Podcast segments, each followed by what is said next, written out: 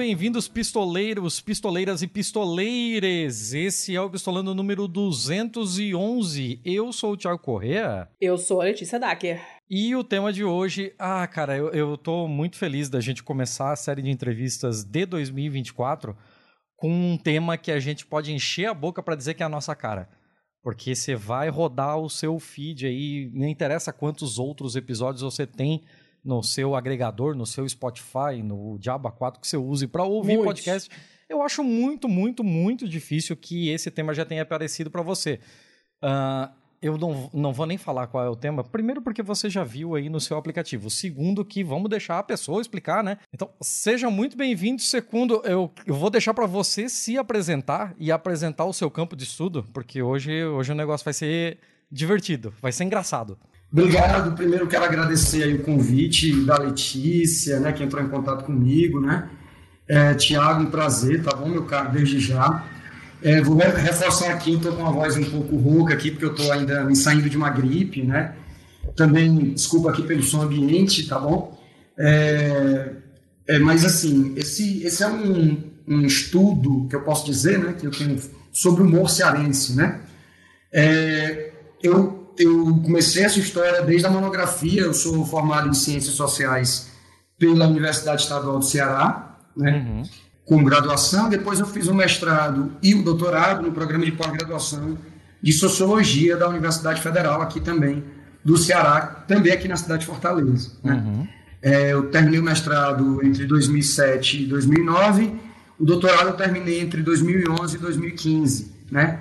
Foi meu, os períodos que eu fiz, né? A graduação foi do meio de 99 até 2006, né? Eu demorei um cadinho, justamente pela monografia. Mas, enfim, é, a gente tem aqui uma, um grupo de humoristas, né? Que fazem shows de humor, que eu acredito que tanto a Letícia como o Tiago, como as pessoas que nos escutam aí, já devem ter escutado, já teve ter ouvido falar. Se alguém aqui veio para Fortaleza, né? Turistar, você pode ter ido assistir algum show de humor desses humoristas e tal. E eu fiquei um tanto quanto curioso, né, é, dentro da perspectiva de uma sociologia da cultura, quando eu estava procurando fazer a minha monografia, né, na graduação, de, do porquê desses humoristas, né, que é porque você não tem outras capitais é, essa característica, né? Você tem show de humor em Rio, tem show de humor em São Paulo, né? uhum. né? Mas Dentro da característica, por exemplo, que esses humoristas estavam trazendo isso, né, era uma coisa curiosa, né? E eu é, quis explicar, né, é, é, do ponto de vista sociológico, essa essa característica que a gente pode dizer, né, é, do Ceará, que vende, por exemplo, né, ainda não eu não estou lembrado ah, se hoje ainda tem agência turística que vende o pacote, né, para o sujeito quer vir para Fortaleza, o sujeito tem no pacote, se quiser, show de humor, né? Oh, o cara... Caramba!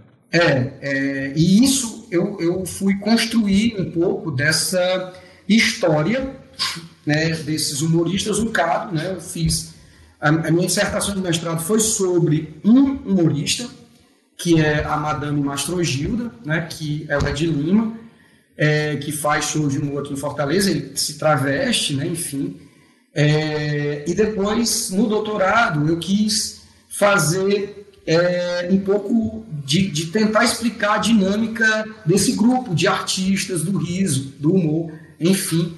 E, ao mesmo tempo, nesse, nesse processo né, de estudar isso, saber de uma curiosa também, é, é, que eu chamo de uma interpretação sobre a identidade cearense, que nos diz que somos moleques, né? O cearense é moleque, o cearense é moleque no sentido jocoso, né? no sentido anedótico, né? no sentido do, do piadista.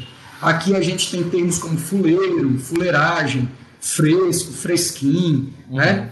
gaiato. Né? Então, isso historicamente eu também fui atrás de estudar um pouco de que maneira historicamente isso é constituído e por que, que esses humoristas, né, em determinado momento, tomaram é, tomaram-se como representantes da cultura do povo cearense, inclusive conseguiram, junto a governos estaduais e municipais aqui, né, é, se a gente pode dizer, editais, né, verbas, ajudas mesmo, para a feitura de sua arte de humor, uhum. né? É, respaldados por uma ideia né, construída histórico-socialmente, né, de uma cearensidade moleque. No geral é isso, mas tem muito mais coisas aqui, tá bom? E aí eu, eu, eu tenho tanto. A minha monografia foi sobre um programa de, de, de desses humoristas, é um programa da TV Diário, que é uma TV é, local, tá bom? Do sistema Verdes Mares, que é ligado à Rede. Globo, uhum. né? Mas a TV Diário não, não transmite, né? É, os programas da Globo, a TV Diário é apenas uma TV filiada ao sistema Verdes Mares, que tem uma TV daqui, a TV local, a TV Verdes Mares, que retransmite grande parte da programação da Globo aqui em Fortaleza, aqui no Ceará. E tinha um programa, né, que era o Beco do Riso, que depois virou Vila do Riso, e eu, na minha monografia, fui estudar esse programa, esses humoristas e tal, e foi mais ou menos por aí que eu fui começando, né, desde 2006, eu posso dizer para vocês, que eu me enveredei eu dei uma parada, claro, né, nos últimos anos, principalmente, que eu virei dado de aula, Letícia e colega professora, é mais ou né, menos, né? Eu sou... é. eu sou professora, mas não tenho, não tenho formação na área, assim, então eu sou, mas também não sou. Não, pois é, mas assim, a gente vira, em determinado momento, a gente vira dador de aula, é. né? E aí eu virei, é, nos últimos anos, virei mais dador de aula e deixei um pouco do lado a minha pesquisa, claro, por conta das questões de trabalho, né? Mas tenho vontade de retomar, né, fazer, quem sabe, um pós-doc e tal. Tenho aqui algumas ideias que estão sendo matutadas e tal, para poder ver se eu consigo. É, e aí eu sempre junto com meus amigos doutores em sociologia também, né, professores, doutores em sociologia, para a gente pensar junto e quem sabe eu conseguir também fazer mais um projeto de pesquisa, quem sabe é, também na mesma linhagem, né, no mesmo caminho aí. Já que é, eu tentei pensar outras coisas, mas é, eu acho que quando a gente chega nesse ponto, né, depois do doutorado, é, para a gente chegar a, a, um novo assunto, às vezes a gente precisa de muito mais profund, é, profundidade, mais profundidade. E aí, às vezes, o meu tempo de trabalho não me permite, uhum. né? O tempo de, de, de, trabalhador da área da educação, né? Na, na, é, eu sou professor aqui é, em uma particular aqui de Fortaleza desde 2011, né? Já dei aula em outras instituições aqui no Ceará também, né, é, é, em outros, outros municípios aqui, e também já é, é até professor substituto também da, da, das públicas aqui. E aí a gente se envereda por vezes no trabalho da formação, né, na, da, da formação educacional, e, e, e aí o trabalho de pesquisa às vezes fica meio na gaveta mesmo. Sim. Uh, Letícia, você quer fazer a primeira pergunta? É, não, eu queria saber, como sempre, eu gosto sempre de começar perguntando como é que as pessoas foram parar nisso aí eu tenho, eu tenho uma tara por uh, histórias de, de origem das coisas. E eu sempre tenho muita curiosidade de saber do, de onde que veio. Não, vou, vou estudar isso aqui agora. Assim, qual foi o momento que caiu a ficha para você que esse era o seu tema, assim? Pronto. Eu estava eu, eu tava no, no, curso de graduação, né, na, na UES, na estadual aqui do Ceará, no curso de Ciências Sociais, e eu fazia parte de um grupo de estudo sobre mídia né, e comunicação, né? De uma professora que eu até hoje tenho muita estima por ela, nunca mais tive sorte de encontrá-la pelos caminhos da vida, né? Que é a professora Inês Vitorino Sampaio. Você lembra demais o nome dela? E, se eu não me engano, professora atual do, do Departamento de Comunicação da Universidade Federal aqui do Ceará.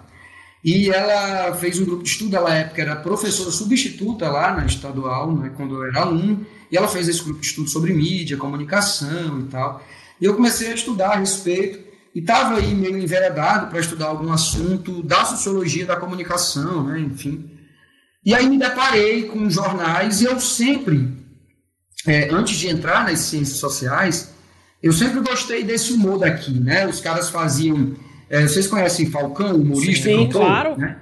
Pronto, Falcão figuraça, né? E tal. Eu tinha as fitas do Falcão, né? É, fita cassete, naquela época dos anos 90, né, gente? E aí a fita cassete do Falcão, e eu, e eu gostava das piadas, inclusive Tom Cavalcante, Sim. né, que começou aqui também nos bares, né? O Tom Cavalcante começou nos bares, depois foi para a escolinha e tal, do professor Raimundo, né, do Chico Anísio. Mas, e aí eu, eu tinha as fitas dos caras, eu, eu escutava, achava muita graça, né, do besteirol, né, do, do escarnecimento, né, uhum. né, enfim, do, do a, aqui a gente chama também da esculhambação, né. E, mas isso tinha como que ficado apenas como uma fruição, né? uma questão do, do, do adolescente, né? enfim, do sujeito que tem seus gostos lá, enfim. E aí, quando eu quando estava pensando em tema para fazer a monografia, e eu entrei no grupo de estudo dessa professora, para justamente pensar um tema para a minha monografia, né, um objeto de estudo, aí eu lembro de ter me deparado com um jornal, a gente estava fazendo um estudo com jornais, né, a imprensa local e tal, é, isso 2003, 2004, e aí me deparei com, com uma matéria jornalística sobre o humor no Ceará, né? E sobre os humoristas de bar e tal, não sei o que, e aí eu, pronto, né? E, e, e fiquei interessado, e aí descobri o programa, né? O Vila do Riso, o Beco do Riso, e aí pronto, né? Televisão, humor e comunicação, né? Vamos lá, estava dentro do grupo de estudo, era o tema, e aí fui pensar o objeto, e aí comecei essa história. E eu lembro que quando eu terminei a graduação, assim que eu estava terminando a monografia já marcada, eu já estava tentando o processo seletivo para o mestrado na sociologia. E aí eu peguei parte da minha monografia e transformei num projeto. E foi também, é, deu, deu, dei sorte, né? Fui bem é, é, consegui, na época, já ingressar no mestrado, terminei a graduação, ingressei no mestrado, e já com a mesma temática de estudos, né? E aí, enfim, foi, foi por aí, né, que eu, que eu me deparei com isso e aí lembrei, claro, né, dessa coisa e aí fiquei interessado em saber um pouco da história, né, de, da, é, da perspectiva sociológica, né, é, da história sociológica, se a gente pode assim dizer, é, desse humor do Ceará. Que história é essa? Por que, que a gente é mais humorado do que os outros. Que história é essa, né? Lá no Paraná o pessoal não, não. não, Tiago. Né? não. Né? É, é, não é engraçado. É, é, enfim, Portugal o pessoal ri pouco, né? É, o pessoal não gosta de brincar. Assim, você tem... E aí eu digo, que história é essa? Por que, que o cearense se coloca dessa forma, né? Você tem aqui no Piauí, né? É, um humorista, que agora... Luiz Cláudio meu Deus do céu, se vocês lembrarem do Chico Anísio, um programa que ele, no programa que ele tinha tido, que ele tinha com esse humorista, que é piauiense, é, que ele fazia, o cara fazia o caretando. caretando. O Chico Anísio fazia o Gilberto Gil, é, o Gilberto, ele fazia um cara como se fosse o Gilberto. Gil, e, o, e, o, e esse humorista, que é. Meu Deus do céu, esqueci o nome do, do cara do Piauí, que é ótimo, excelente humorista é, dia do Piauí aqui, vizinho, estado vizinho aqui, né? É, e ele fazia o caretando, que era uma brincadeira com Caetano e Gilberto Gil. Se vocês colocarem caretando aí, Chico Anísio, caretando, você vai ver lá. Que é, acho que é o Luiz Cláudio, o nome dele, Luiz Cláudio, meu Deus do céu. Enfim, desculpa. Daqui a pouco você lembra. Mas, assim, acabam de chegar da Bahia a famosa dupla Caretano Zeloso e Zelberto Zel. Eles chegam para gravar um clipe. Como vai ser o clipe de vocês? Eu não digo nada, eu não falo nada, eu só quero dizer que amo Paulinho da Viola. Paulinho é massa. Eu queria dizer para Paulinho, diga a Paulinho que naquele show do Réveillon em Copacabana, eu era apenas um pequenino grão de areia no meio daquele areal todo o César mais caboclo, só isso. Ou não, ou então não era também. É, o, o, que a gente pode é, lembrar é que, o que eu posso lembrar aqui é que eu comecei a indagar, que história é essa? Né? Por que, que as pessoas ficam dizendo que a gente aqui é mais engraçado que os outros, diante, é, porque a gente, ah, porque que vocês tiveram o Chico Anísio, vocês tiveram o Renato Aragão, o Didi, hum, né? Sim. Didi Mocó no fundo, né? É, vocês é, tiveram o Tiririca, o Falcão e tal, mas. E aí eu fui tentar historicizar isso, isso né? E demonstrar as circunstâncias sociais, culturais, né? Socioculturais, se a gente pode dizer assim, dentro de uma perspectiva da sociologia da cultura, né? É, de que maneira isso foi sendo construído, né? E aí eu vou, faço no primeiro momento uma, um resgate, não gosto dessa palavra, desculpa, resgate não, mas eu remonto historicamente né? É, é, o, as origens da palavra Ceará Moleque, eu vou, né, eu vou inclusive no arquivo público aqui é, do Ceará, tá bom? Vou em, vou em dois, lugar, dois lugares, tem, tem um arquivo público é, aqui no centro de Fortaleza e depois fui na Biblioteca Pública Menezes Pimentel, uhum. Que fica ali perto da praia, aqui em Fortaleza, é, que também tem um setor de obras raras e fui lá e fui atrás de conseguir é, aonde pela primeira vez em escritos literários ou escritos jornalísticos, né, ou qualquer ensaio né, memorialístico do, do século XIX, início do uhum. século XX, essa palavra, e aí eu achei, né, é, as primeiros, primeiros registros, né, onde essa palavra, por exemplo, que é uma das alcunhas né, que se colocam para os humoristas do Ceará e que eles também se colocam né, como representantes de uma cultura moleque do povo cearense, uhum. certo? E aí, nesse exato sentido, eles se colocam também como pessoas que possuem direito, assim, né, representantes legítimos de reivindicarem junto ao Estado, por exemplo, investimento público para a arte que ah. produzem. Uhum. Certo? É interessante porque eu peguei e fui atrás né, é, de, de saber essa história, e aí eu vou é, pegar com uma, com uma obra do final do século XIX, uma obra que é do Oliveira Paiva, né, Manuel de Oliveira Paiva, escritor, é, onde surge pela primeira vez. Surge em 1889, ano da proclamação da República, né? ainda monarquia, né? era um jornal que era publicado aqui em Fortaleza, né? e no pé, no rodapé, tinha esse romance que teve vários capítulos. Esse, esse romance só vai ser publicado é, depois da morte do Oliveira Paiva, que ele morre jovem, né? é, 20 e poucos anos de idade, Caramba. o Oliveira Paiva, mas ele escreve obras, é, escreve obras como essa, né, A Afilhada, que era o nome da obra, que aparece pela primeira vez até onde eu consegui né, é, encontrar esse registro da expressão Será Moleque, né? É, se isso era uma, era uma expressão que era usada entre os literários aqui, né? É, esses caras, eles, eles teve um movimento de, é, é, de literários, né? De, de escritores aqui no Ceará no final do século XIX, foi chamado de padaria espiritual. Foi meio que uma antecipação da Semana da Arte Moderna de São Paulo de ah, 1922. né? Os caras se reuniram aqui, é, se reuniram na praça, é, é, é, num local aqui que é a Praça do Ferreira, que é um local público e até hoje muito é, é, sinônimo de cearensidade e tal, aqui de Fortaleza, né?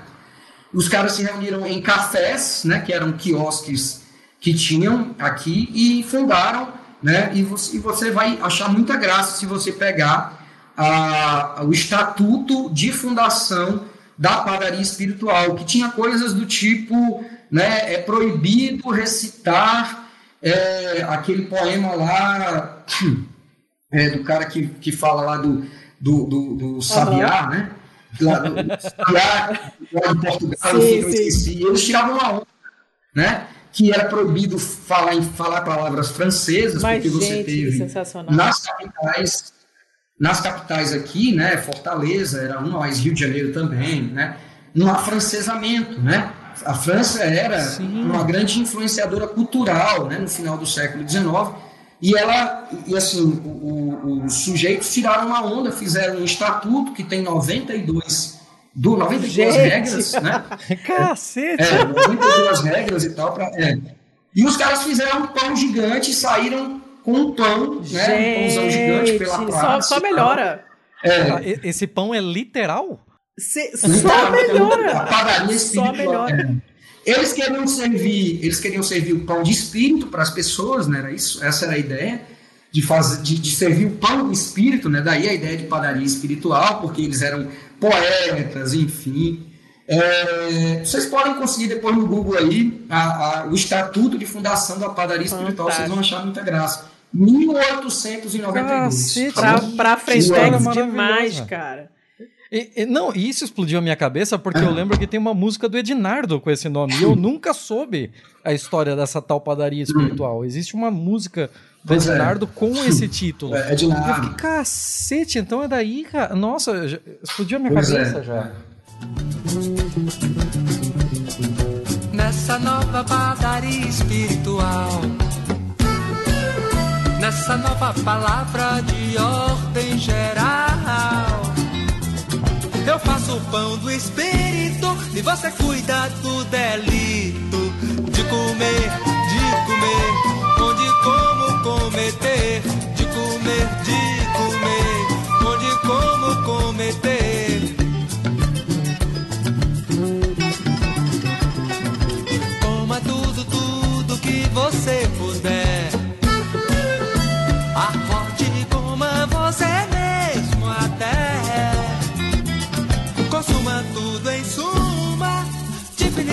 completamente na destruição somente desse absurdo aniquilamento. Exato. E assim, e, e aí, esse cara, o, o Oliveira Paiva, ele quase fez parte, né, mas ele é, faleceu antes de fazer parte da fundação da padaria, se eu não me engano, tá bom?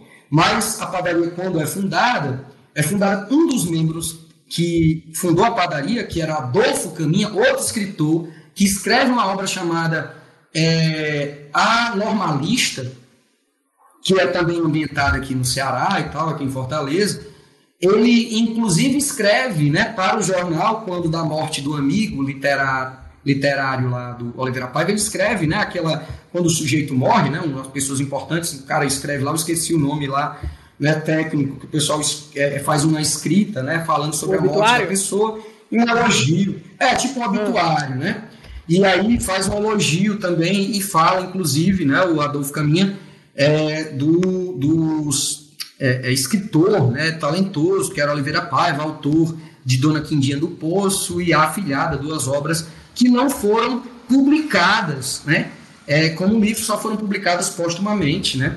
É, inclusive por uma, se eu não me engano, uma professora de literatura de Minas Gerais, é, lá nos anos 30. Mas vamos lá, isso aí é aquela uma história. Coisa puxa outra. Tem muita coisa, tá bom? Mas não mais. E aí eu fui encontrar na Oliveira Paiva, sendo que o significado do Ceará Moleque ali na obra A Afilhada da Oliveira Paiva era de não nobreza. O contexto era rapida, rapidamente aqui, né, o, o no, na obra, o, um cara que vinha da Escola Militar do Rio de Janeiro, aqui para Fortaleza, estava né, se colocando, como diz aqui no Ceará, se botando para cima da prima, né? Ele doido para pegar a prima, e a prima tava, a mãe da prima, né, a tia dele, queria colocar ela, né, para casar com um homem importante da cidade, um nobre, né, um nobre da cidade de Fortaleza, né, e aí o Oliveira Paiva é que faz o pensamento do autor, né, ou do, do personagem, né, e aí o personagem, que era o, o noviço, né, da escola militar, engenheiro, né, e tal, que queria é, se botar para a prima, e aí ele fica olhando assim para a tia, falando desse nobre aqui em Fortaleza, ele diz, que história é essa de, de nobreza aqui nesse Ceará, moleque? Né? Ou seja, o significado era de que aqui a gente tinha atraso, né? Não tinha, não era moderno como ele veio lá do Rio de Janeiro, né? Enfim, não, então assim, o significado era diferente. O Adolfo Caminha, que foi colega, que foi colega do Oliveira, que leu Oliveira Paiva, né? Ele escreve A Normalista, que é uma obra que vai ser publicada no Rio de Janeiro em 1893, né? E ele também usa o termo, a expressão será moleque, né? Mas a obra normalista é um escândalo e uma crítica ferrenha à sociedade fortalezense, é, porque é, ele tinha, inclusive, é o que os críticos literários né, da obra do Adolfo Caminho, que também vai morrer em 1894, certo? Morre novo também, uhum. né? É, o Adolfo Caminha causou um escândalo aqui porque ele tomou a esposa de um militar. Ô, uh, rapaz! Né, é, pegou a mulher na mão, tirou a mulher da casa e levou para casa dele. Que isso? Né? É, foi desse jeito. Foi a, a, descrição do caos, do caos da época foi desse jeito. E ele foi alvo de todo tipo de, é, é, é enfim, né? Você imagina uma sociedade se hoje, né, se fala aí de conservadores entre aspas, né? Se a gente fala de falsos moralistas aí, né? É, enfim, imagine naquele século XIX você tem um cara como o Adolfo Caminha tirando né, uma mulher casada do seu ambiente, mas enfim, eu não não estou lembrado bem da, das condições, né? É, das condições que levaram esse romance meio torto do Adolfo Caminha, mas fez com que ele é, fosse alvo de muita maledicência. E ele, ele escreve esse anormalista como as pessoas dizem, né? É, é, os críticos literários, desculpa, como que uma revanche, né? uma vingança aos seus é, perseguidores, né? que não entendiam o amor que ele, é, o ato de amor né? que ele, que ele é, fez. Enfim, e na normalista, o termo será moleque está ligado à ideia de canalice, justamente de canalice. Hum. É, o contexto, basicamente, era que uma, a normalista, que era uma jovem que estudava na escola normal aqui em Fortaleza, né, tinha chegado o filho de um, um, uma pessoa importante, de um político aqui do, do estado, né? E esse rapaz estava como que também, né, querendo paquerar, namorar ela e tal. Caraca, essa garota, e aí, garota gata. É, pois é. E aí um jornal, um jornalzinho, né, um jornalzinho, é um, um folhetim, né, é, faz um poeminha, né, de como a normalista dos trilhos está se engraçando para o filho de alguém importante aqui da cidade, não sei o quê. E aí ela ficou horrorizada e ela era, era ela morava com o padrasto dela, um tio, né? Um tio dela, porque ela tinha perdido os pais. É uma história que, inclusive, não é uma história fácil de se ler, tá bom? É muito pesada até, é, parece, é. Mas, é. E aí é, ela queria esconder isso, porque se ela soubesse que o tio dela né, soubesse disso e tal. E aí a prima, uma prima dela que comenta com ela que história é essa, rapaz, deixa esse folhetim pra lá, isso é gente que fica olhando a vida dos outros, essa canalha desse Ceará moleque. Certo? Então, assim, os significados, quando a gente pega apenas a expressão Ceará moleque, né, inicial desse, de, dessa expressão, que se torna ao, ao, ao longo, né, vamos dizer assim, do tempo. É, vocês, estão, vocês estão escutando os sinos, né, é, é, próximo aqui uma igreja católica, tá bom? Tá na hora da missa. Eu moro perto do aeroporto, tá volta e meia passa avião aqui, estamos acostumados com essa Pronto. Então, pois o, o sino aqui da Igreja Católica está chamando os fiéis.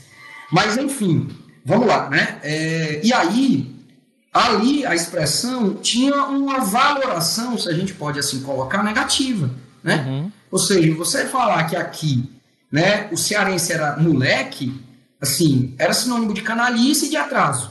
Uhum. Certo? Nesse, nesse final do século XIX. Sendo que já no início do século XX, e, ao decorrer, outros memorialistas, outros escritores começam a escrever a respeito né, desse, dessa ideia de ser lá moleque, que eles remontam a uma coisa antiga, né, enfim, da época, inclusive, do período colonial, né, aqui, quando Fortaleza, enfim, ainda era. Ceará era uma província, estava né, longe ainda né, da, da independência do Brasil. Você tem, inclusive, uma história né, que é contada por Alencar de a, é, Tristão, Tristão de Alencar Aripe, né, que é inclusive neto do José de Alencar, o escritor de Iracema. Né? É, o Tristão de Alencar Aripe morou no Rio de Janeiro, né, só praticamente nasceu em Fortaleza, mas foi para lá, uhum. era crítico literário, inclusive foi crítico de anormalista do Adolfo Caminha, né, leu, né, e aí ele faz uma obra em 2011 que sai no Jornal do Comércio no Rio de Janeiro, também na nota de rodapé, em nota de rodapé, né, em vários capítulos, que era o, um, um, motim na aldeia, era o nome da obra, um motim na aldeia, hum. que ele pega a história de um, é, uma história real, né, aqui que aconteceu um motim na época né, do, da colônia aqui em Fortaleza, né, com o capitão, o, o representante do capitão Moda aqui, uhum. né, o, o, o, cidadão teve um problema com a população, a população foi destituí-lo, né? A bala. E ele pega essa história e romanceia nessa obra Um Motim na Aldeia, que depois é publicada em formato de livro, né? E assim, mais uma vez, a Tristão de Alencar Araripe morre em 1911, no ano de publicação dessa obra, né? É, assim, coincidência macabra, né? Três autores... Porra, pelo amor de Deus é, pois é, coisa triste até, né? A gente começa para falar de humor, né? Para falar de, de, de, coisa muito mórbida, né? Assim, uma curiosidade, uma, uma curiosidade mórbida. Mas vamos lá. O Tristão de Alencar é publicado com. Aí o nome vira O Cajueiro do Fagundes, né? É o nome da obra aqui. Que nome ótimo. É, por que o Cajueiro do Fagundes? Porque foi por conta, né? A história romanceada, né? O Capitão Mó ele era um caba muito pegador de mulher, né? e pegava mulher casada, né? e ele entrou na maledicência dos sujeitos que viviam né, a, a, Fortaleza daquela época colonial ainda. Né? E aí tinha um cajueiro justamente nessa Praça do Ferreira, né, no período colonial, que era onde um cidadão matava os bois, porque ele era o açougueiro da cidade. Hum. E ele era um cara que era conhecido pela sua verve, né? um cara muito bem-humorado, brincalhão com todo mundo. E ficou um escândalo na cidade com esse Capitão Mó que ele tinha tomado a mulher de um pescador e o pescador foi com a faca na mão tomar satisfação e o cara prendeu e mandou o cara para Pernambuco, para Recife, preso. E ele ficou com a mulher do. E aí foi um escândalo, né? Os caras já estavam, né? Já para destituir o cara quando acontece um caos, né? Estava debaixo do cajueiro, o, o Fagundes, né? Que era o açougueiro, junto uhum. com a sua patota, né? E aí o, o Capitão Mó surge no começo do caminho. O cajueiro era um cajueiro frondoso que tinha suas, seus galhos que ficavam te, estendendo, né? Assim, para o lado do, da passagem, né? Da estrada e tal. E aí ele, quando ele viu, todo mundo ficou calado, olhando, se entreolharam. E aí o, o, o Capitão para poder passar logo daquela situação vexatória, porque ele sabia que ele estava sendo alvo de chacota e de falação, de maledicência, ele tenta passar rapidamente com o cavalo dele, e aí o cavalo dele, ou, quando ele tenta correr, o, o chapéu dele bate em um dos galhos do cajueiro e cai o chapéu dele, né? E aí o Fagundes já diz para todos os que estavam com ele: se ele quiser voltar com a cabeça coberta, que ele desça do cavalo dele e pegue, que ninguém aqui vai pegar nenhum chapéu, não. E aí o, o, o capitão ficou afrontado com isso, mandou derrubar o cajueiro. Caraca, caramba! E, e quando ele manda derrubar o cajueiro, os, o, o Fagundes, junto com a sua. Com as, com, que era bem mais popular do que o capitão Mó, né? Com essas sem vergonhice, como nós dizemos aqui no Ceará, é, entram em confronto com o Capitão Mó. Né? E aí é daí, daí a ideia de um motim na aldeia, né? que foi o título original do, do Tristão de Alencar, é, desculpa, desculpa, peraí. Pronto. E aí, enfim, em resumo da história. É, e aí você já tem, quando ele também usa, ele usa para falar do Fagundes, né, que o Fagundes era um homem de ferve, era um Ceará moleque, né, que era da tradição do Ceará moleque, de uma ferve humorística e que era ousado, né, que gostava de afrontar. Então você já tem uma outra significação, né, para o termo. E aí pronto, você tem, durante os anos 20, os anos 30, você tem uma obra é, do Renato Soldon, que é um memorialista, né?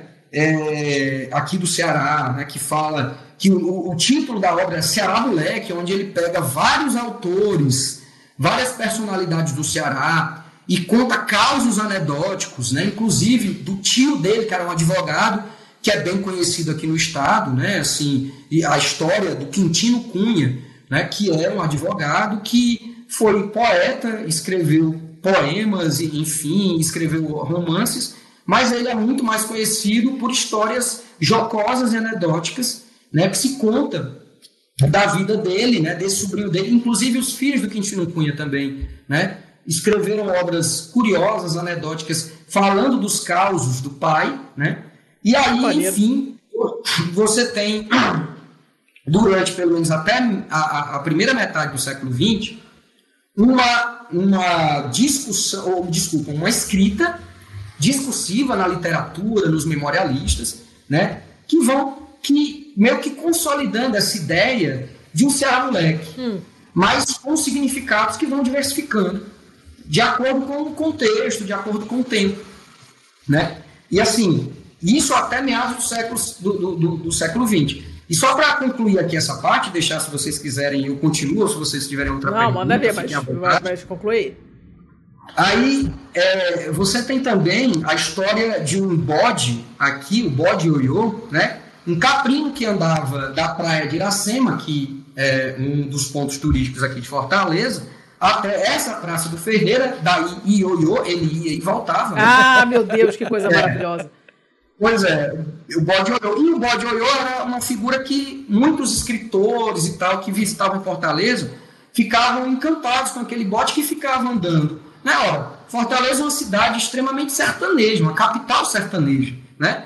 Uma capital de pessoas que vêm do interior, né? É, e aí, principalmente naquela época, que ainda estava longe de uma grande urbanização, e o bode é adotado por uma companhia de energia, até de energia é, que estava começando aqui, né? As energias elétricas, se não me engano, em 1932, enfim.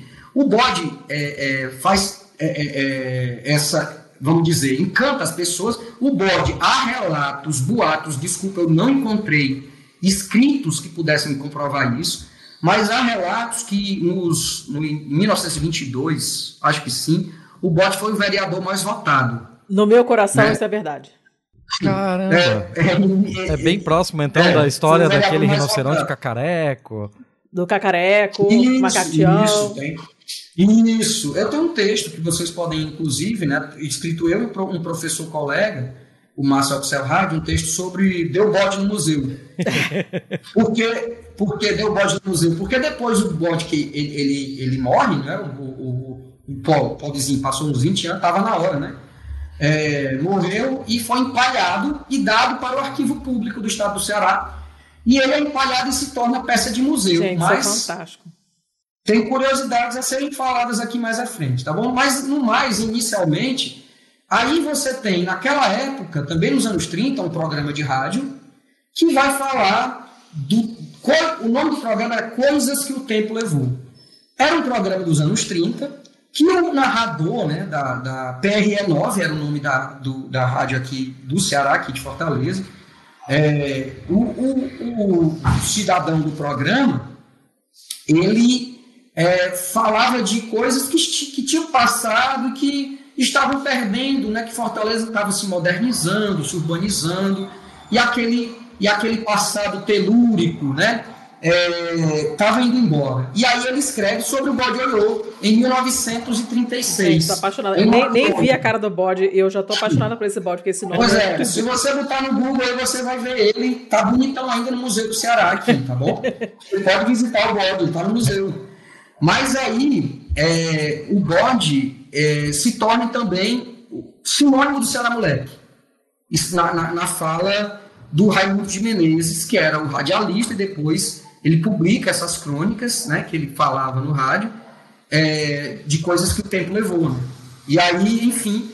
Então, você, se vocês podem perceber, você tem toda uma, toda uma narrativa que vai sendo construída ao longo do tempo, e isso não é uma coisa pensada né, de maneira maquinada, né, de uma, ah, vamos construir aqui uma identidade. Não, a gente estava passando, enquanto nacionalidade, até o Brasil, né, na formação da sua sociedade, passou por um processo de procura de identidade, né? Uhum. E aí eu acredito que vocês, enfim, podem ter conhecimento a respeito disso, né? A sociologia brasileira, de maneira geral, Gilberto Freire, né? É, Sérgio Buarque de Holanda, o pai do Chico, né?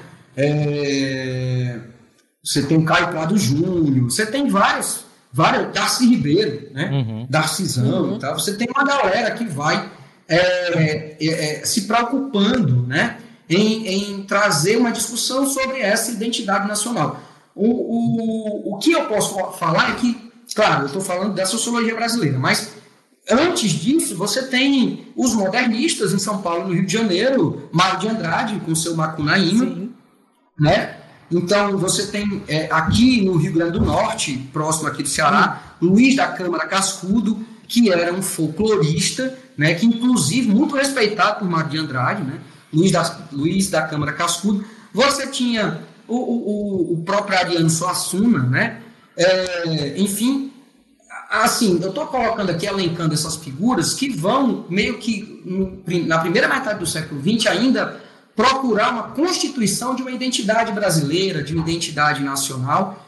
E nos estados, aqui no Ceará também, meio que essa preocupação também estava sendo dada, né? Hum. Era também algo próprio desses é, do, do, do povo da padaria espiritual no final do século XIX, né? A, dos modernistas pelo Brasil no início do século XX, né? E aí eu, eu, eu gosto de, de, lembrar que essas leituras a respeito de uma cearicidade ou de uma brasilidade estavam sempre ligadas à ideia do popular. Né? A cultura popular é a própria cultura nacional. Uhum. Né? É, assim, essa é a leitura, mais ou menos, que eu, começo a, a que eu comecei a fazer para poder tentar construir, mais uma vez, né, sócio quem sabe socioantropologicamente, mas dentro de uma perspectiva de uma historização né, desse processo que foi social, sociocultural, de formação do que eu chamo de uma interpretação sobre o que faz ser cearense. Certo? Uhum. Uma interpretação que teve valores negativos em determinado momento, mas depois são possui determinados valores, é, é, tipo, é positivado, né, se a gente assim pode colocar, né, tem valores positivos em determinado momento. E é isso, assim, é, é, e aí eu fui buscar como essa ideia foi surgindo, e aí consegui, uhum.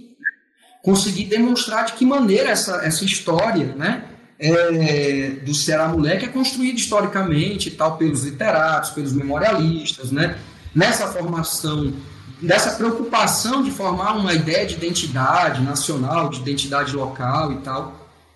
E quando surgem os humoristas do Ceará, que aí é um outro, é um outro capítulo, né? Aí é um outro, é um outro capítulo.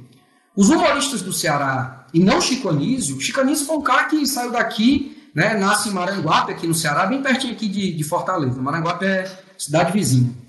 É, é, ele vai cedo, né, para o Rio de Janeiro e o Chico praticamente começa na rádio lá e tal. E ele é um das, assim, quem diz isso é o Niso Neto, né? O filho dele, né? Uhum. Que, que, é o dublador, né? Uhum. É, o, o Niso é que fala, rapaz, olha, o papai foi um dos, dos, da primeira turma da Globo. Quando a Globo funda-se, quando a Globo é aberta, o Chico Anísio era um dos primeiros a produzir os programas dele.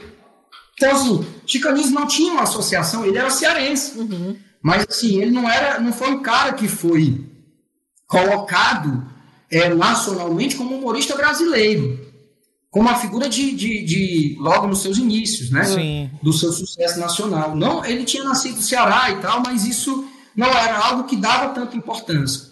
Esses humoristas, do contrário, eles começam também meio que numa história aleatória, né? É, é, um dos primeiros a fazerem humor no bar, né? Fazer no bar é, era foi Paulo Diógenes, né? Paulo Diógenes que que é, é, que foi até vereador de Fortaleza também, uma determinada época mais para cá, tá bom?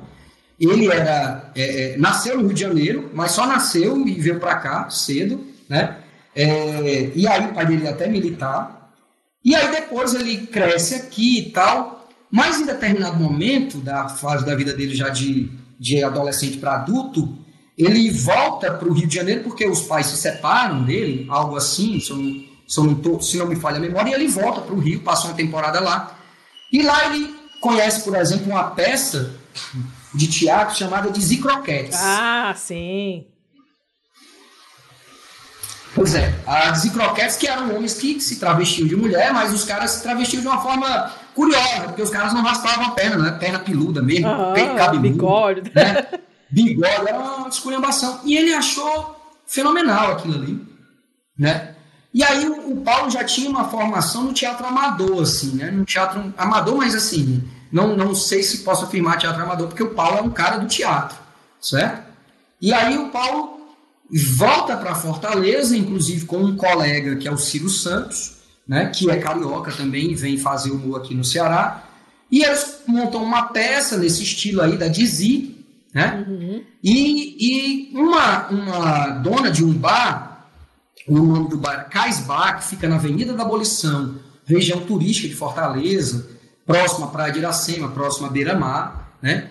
É a dona desse bar, chama ele para eles, chama o Paulo, né, para ele fazer um pouco dessa peça, um pedaço para animar as quintas-feiras à noite dela, que ela tava com ideia aí, né, de animar o bar e tal, e aí ele topa, e aí ele vai fazer isso, e aí de repente você começa a ter essa inserção né, de alguns humoristas, de pessoas fazendo que eram inicialmente, né, inicialmente que faziam piadas e tal, em, em nos bares, né? É, isso 1986, 1987, mas essa coisa vai meio que, é, se a gente pode dizer, começando meio que timidamente, certo? E aí você tem, por exemplo, também no final dos anos 80, no Pirata Bar, que é também um bar que fica na Praia de Iracema, já, já assim, de frente à orla mesmo, né?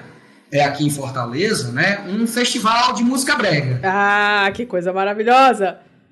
É, e o, o, o, Festival de Música Brega, porque assim, se, se vocês me conhecem, eu já, já vou até, vai ser a obra que eu vou recomendar, viu? Opa! É, é, eu tenho a obra aqui, mas é que eu estou na minha. Tô aqui na frente quando eu estou achando a obra, mas daqui a pouco, antes, quando eu for recomendar, eu procuro, que é um cara que é historiador, tá bom? Que ele escreveu uma obra sobre a, o, a galera que fez Nos anos 70 era chamado de música cafona e nos anos 80 passa a ser chamado de música brega. Música brega é muito melhor, gente. Cafona é muito pejorativo. Pois é, brega mas divertido. isso. É que brega tem outra conotação 70 também. Era, né? era esse o, É, não, Isso. cafona é tudo ruim, não. Isso.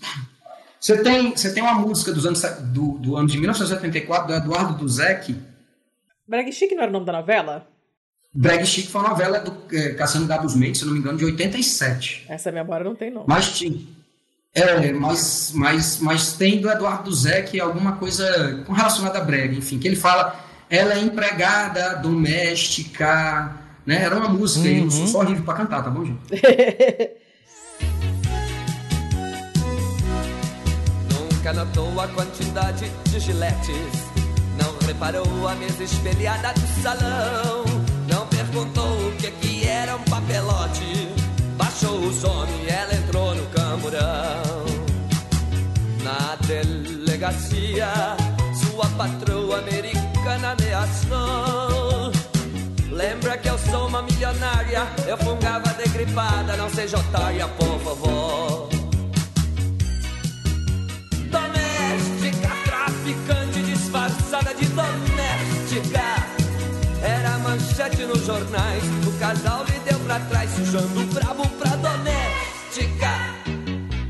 O que é que eu tô querendo colocar? E aí você tem ali meio que nacionalmente uma coisa que foi meio que reverberando difusamente, né, pela, pela mídia, né, nacional, essa ideia do brega.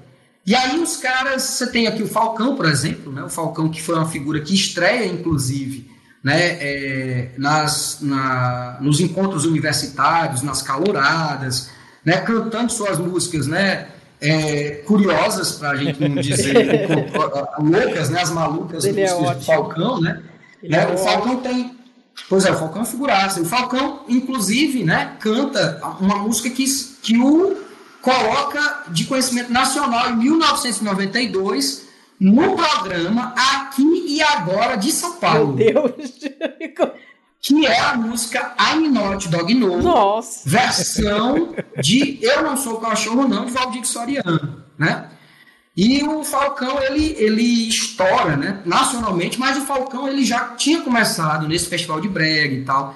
Outros humoristas que surgem também meio por acaso, né, você tem a Rocicleia e a Meirinha. A Rocicleia, a pessoa que faz a Rocicleia é a Valéria Vitoriano, a pessoa que faz a Meirinha é a Carla Karenina, que inclusive participou de várias novelas da Globo já, Ó. a Meirinha. Que era que a Meirinha, inclusive, participou da escolinha do professor Raimundo, né, do, do Chico Anísio, naquela época que foi entre 1991 a 1995, que passava todas as tardes na Globo Sim. certo?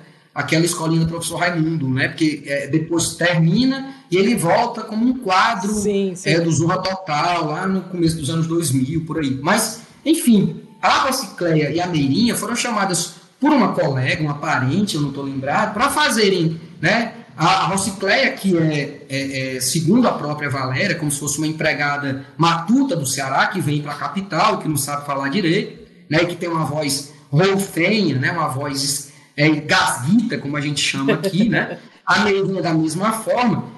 A Rocicleia, ou a Valéria, fala que começou, inclusive, tinha um serviço telefônico aqui no Ceará, não sei se no Paraná, não sei se em outros cantos do Brasil tinha, que era o Disque Amizade. Sim, sim, sim. Cara, eu sei, é eu sei que existe, mas eu não, não, não, não, não, não Pronto, conheço ninguém existiu. usado, não. Não, eu- não tinha nem Pois linha é, telefônica, existiu. mas Era que existiu, existiu. Pronto, pronto. O Disque, a, a Rocicleia começa, segundo ela, no Disque Amizade. Ela ligava para tirar onda, né? É, e, e também programas que programas de rádio que iam noite adentro, né? É, que tinha alguma audiência e, a- e ela se fazia de ouvinte do programa e fazia também essa personagem Era que era quase um empregada trote, matuta então, que né? estava aqui na capital.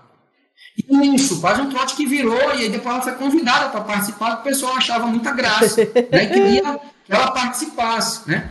E aí ela foi convidada por esse pessoal para participar de uma, de uma intervenção na rua, né? Para falar sobre meio ambiente para o pessoal do Partido Verde aqui de Fortaleza, do PV. Caramba. Né? E aí elas começam essa brincadeira e depois são convidadas para participar, inclusive, desse festival de brega. Elas ficam em segundo lugar, né? Quem ganha o primeiro lugar do primeiro festival de brega, se eu não me engano, é o Lailton Rocha Melo, que é o Lailtinho Brega, que, era, que é também um humorista, né? É, mas, mais uma vez, até de 86 a mais ou menos 1990, esses humoristas começam esse movimento de ocuparem os bares, né? de, de fazerem seus espetáculos é, é, cênicos, se a gente pode dizer, humorísticos, mas ali não tinha ainda uma ideia de que ah, nós somos os humoristas do Ceará e precisamos de ajuda e tal. Não, era uma coisa que foi meio que começando e concomitante a isso, né? O Tom Cavalcante também participava dos bares também aqui, fazia né, o seu show, ele imitava muita gente. O Tom Cavalcante ele começa, né? Uhum. Como um grande né? imitador. É, ele era um grande imitador e tal.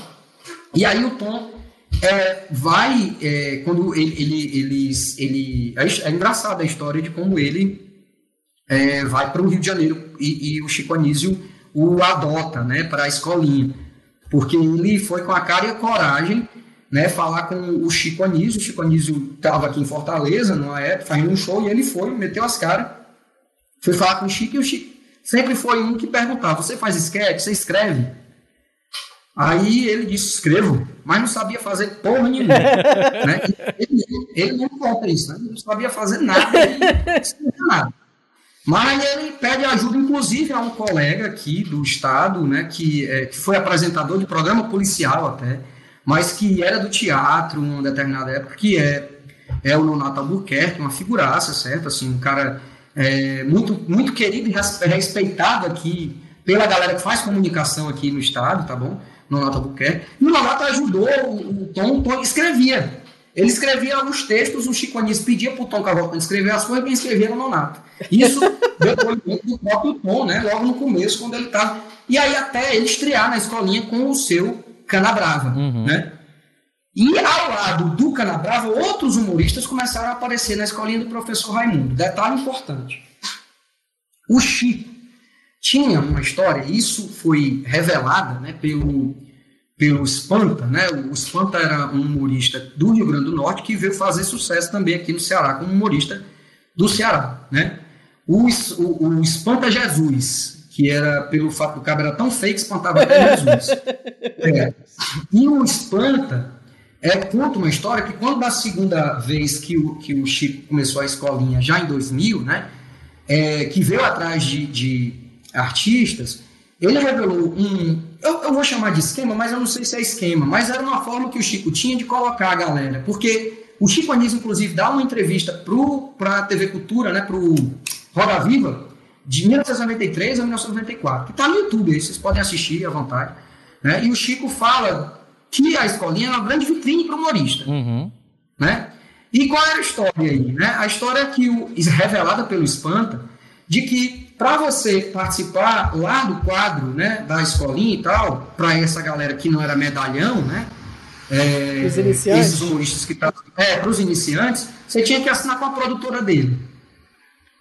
Né? Assinar, e aí ele produzia o humorista ali na região Rio Grande do Sul, ou desculpa, é, Rio de Janeiro, São Paulo, né? ele produzia o cara por ali, pelo Sudeste e tal, ou pelo Brasil, enfim.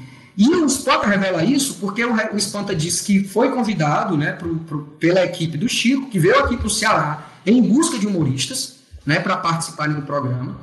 E aí ele chega lá e tal, e ele passa um tempo, tipo, é, é, é, é o Chico como que dá um, um chá de cadeira nele e um outro colega dele, né, que ele que tipo para assinar logo, né? Enquanto isso eles estão lá fazendo as gravações da escolinha.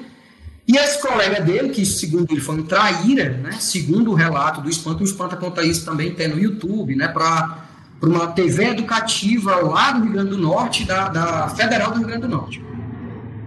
É, ó, o avião, ó, avião. É, aqui é o é, tempo todo. É, aí assim, ele, ele conta que o, o cara chamou ele, ó, Espanta, vamos fazer logo o nosso show, que a gente está passando essa temporada, parece que eles passaram seis meses no Rio, né?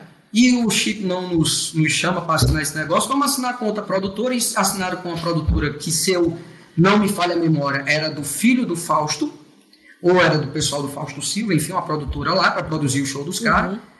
E aí, esse mesmo colega que o convida a fazer isso, o dedura para o Chico, e o Chico chama ele depois, tipo, no outro dia, né? E diz que se a Globo quiser botar ele na novela das seis, tudo bem, mas na escolinha ele não pisava mais. Uh.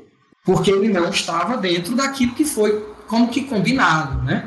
E que era, é, assim, eu quero deixar muito claro isso, né? Não estou dizendo isso que o Chico era um sacana, por isso, né? O Chico era um cidadão que fazia negócio também, né? O Chico era um cara que produzia e tal, então essa história, de fato, como ele fala na TV Cultura, inclusive ele estava meio ressabiado já naquela época, em 93, 94 com a Globo, porque ele tinha um elenco de 48 humoristas, Nossa. Atores humoristas, e a Globo e a Globo estava batendo o pé para 16. Para diminuir para 16, Caraca. né, na época. É, assim. E aí ele estava puto com isso, porque de fato isso poderia, inclusive, mexer nesse, né, é, é, vamos dizer, né, nessa coisa que ele fazia, né? E assim, e isso, mais uma vez, revelado pelo Espanta, né? Pelo, pelo, pelo Espanta é, é, sobre essa questão. Mas, assim, para mim isso importa menos. Eu apenas estou falando aqui de curiosidades ou de questões é, é, é, fora do, do- da cena, né? No, no palco de trás, né? Nos bastidores e tal. Mas o que importa dizer é que esses humoristas começam a aparecer em âmbito nacional, no programa da Hebe Camargo, no programa Aqui Agora, no programa Jogos e Meia do SBT, né? no, no programa do Faustão. Né? Então, eles começam a aparecer em âmbito nacional e eles meio que fazem esse feedback, né? enfim, eles dão esse respaldo para esse movimento crescer. Sim. E esse movimento de humoristas cresce de maneira exponencial a partir dos anos 90. Né? É, dados de 2009 e 2010 é, tinham para mais de 110, 115 artistas do riso aqui em Fortaleza, apenas humoristas. Caramba! Né? É, mais de 110 aqui em Fortaleza. É, no estado do Ceará, talvez. Mas assim, 110. A, a- a grande, a grande concentração dos shows é aqui na cidade de Fortaleza. É, e assim, esses caras tiveram de fato concomitante né, a esse ponto, a, a essa época, né, que eles estavam começando a fazer humor nesses bares. Alguns deles despontando nacionalmente em programas né, televisivos, né, de âmbito nacional, tendo um, um respaldo. Né, e você tem, concomitante a isso, o Estado do Ceará, o governo do Estado do Ceará, procurando imagens positivas Ah, para fomentar o turismo no Estado, porque a Secretaria de Turismo do Estado do Ceará é de 1995, Uhum. certo? Não tinha Secretaria de Turismo até 1995. cara, Tava- sério, tava- cara? É, Que loucura, né? 1995. Pensar num estado como o Ceará, que tem Gente. tanta coisa para promover. Nossa. É, mas assim, é, você tem programas interna é, de, de, de- nacionais, desculpa, que de investimento internacional, né, com BID, né, por exemplo, investindo. De, no final do- do- dos anos 80, início dos anos 90, você tem, por exemplo, o Prodetur Ceará, que é o Programa de Desenvolvimento do Turismo do Estado do Ceará, né, que faz com que, por exemplo, você dê dinheiro para a galera fazer resorts aqui e tal. A galera constrói estradas. Se vocês já ouviram falar, né, Jericoacoara aqui no Ceará, Canoa Quebrada, né, que são, são lugares um tanto quanto distantes de Fortaleza, mas que hoje tem estradas é, de três vias para você ir para lá. Você está entendendo? Você já tem, já tem até aeroporto nesses lugares para as pessoas chegarem aqui em Fortaleza, o cara compra o pacote e vai para essas praias paradisíacas, enfim, como Canoa Quebrada e Jericoacoara. E você tem, por exemplo, então, um projeto de turistificação do Estado a partir dos anos 90 de maneira mais incisiva, né? E a busca de imagens positivas. Olha, em 1985 ou 82, aí eu, eu sei que o, la- o lastro de tempo é grande, mas tem um programa da Globo, Globo Repórter, sobre a seca no, no- sertão cearense e no nordestino, que é, um, que é um programa, inclusive, muito penoso, né? porque vai mostrar as agruras da seca, do flagelo, que sempre foi um problema, que sempre vai ter aqui. Né? Isso é uma questão de se conviver. Né? É, existem vários projetos de combate à seca, de cisternas, enfim, aqui ao longo dos anos, mas a imagem que o Ceará cultivou para o país por muito tempo foi uma imagem do flagelo, da seca, do pobre, né? Sim, sim. de que a gente aqui era atrasado, de que a gente aqui. E aí era preciso, com essa nova é, vamos dizer, virada de chave, né? É, eu não gosto desse termo, não, porque tem uns coach aí que fica falando de virar chave. Viu, gente? Eu não gosto desse termo, não. Mas vamos lá. É, mas uma nova forma de você olhar, né? Para o Ceará, que tinha que vender o Ceará de maneira positiva. E aí você tem concomitante a, esse, a essa, é, essa intenção, esses interesses do, do Estado, né? esses humoristas começando a, a papocar no cenário nacional e a fazer shows de humor aqui, né? no, no, na, na, principalmente na orla turística, né, nos bairros mais próximos né, é, é, da orla turística e tal. E aí, meio que eu espero que vocês estejam entendendo que você tem tal uma coisa meio que vai, vai concorrendo de maneira aleatória e, e não maquinada, mais uma vez. Logo nos anos 90, não estava uma maquinação dos humoristas e tal, porque isso meio que foi surgindo, foi acontecendo. Né?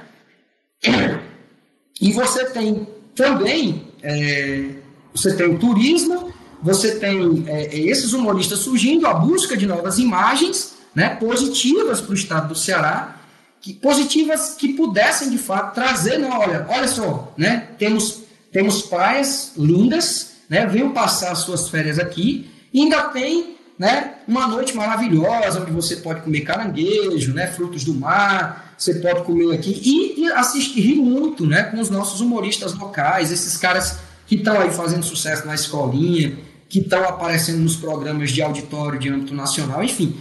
Você tem, então, é, nesse, nesse ambiente dos anos 90, principalmente, uma fomentação né, de, de, de um grupo de artistas que começam a ser rechaçados pelo pessoal que faz arte cênica. Ué? O povo do teatro, é, o povo do teatro, de maneira geral, principalmente nos inícios, não gostava do humor que esses artistas faziam.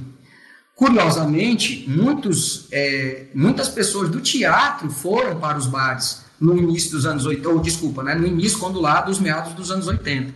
Mas depois, quando houve essa explosão né, de pessoas que gostavam de contar piada e tal, de se travestir de mulher e ir para o palco e aí, muitos, muitos da galera que faz teatro aqui em Fortaleza passaram a rechaçar. Inclusive, né, nos editais de promoção da cultura aqui no estado, quando eles começam a ser, né, você não tinha um edital que contemplava projetos feitos pelos humoristas, porque geralmente quem estava na, na curadoria desses editais era a galera das artes cênicas. Mas por né? que, que, por que, que tinha esse ranço?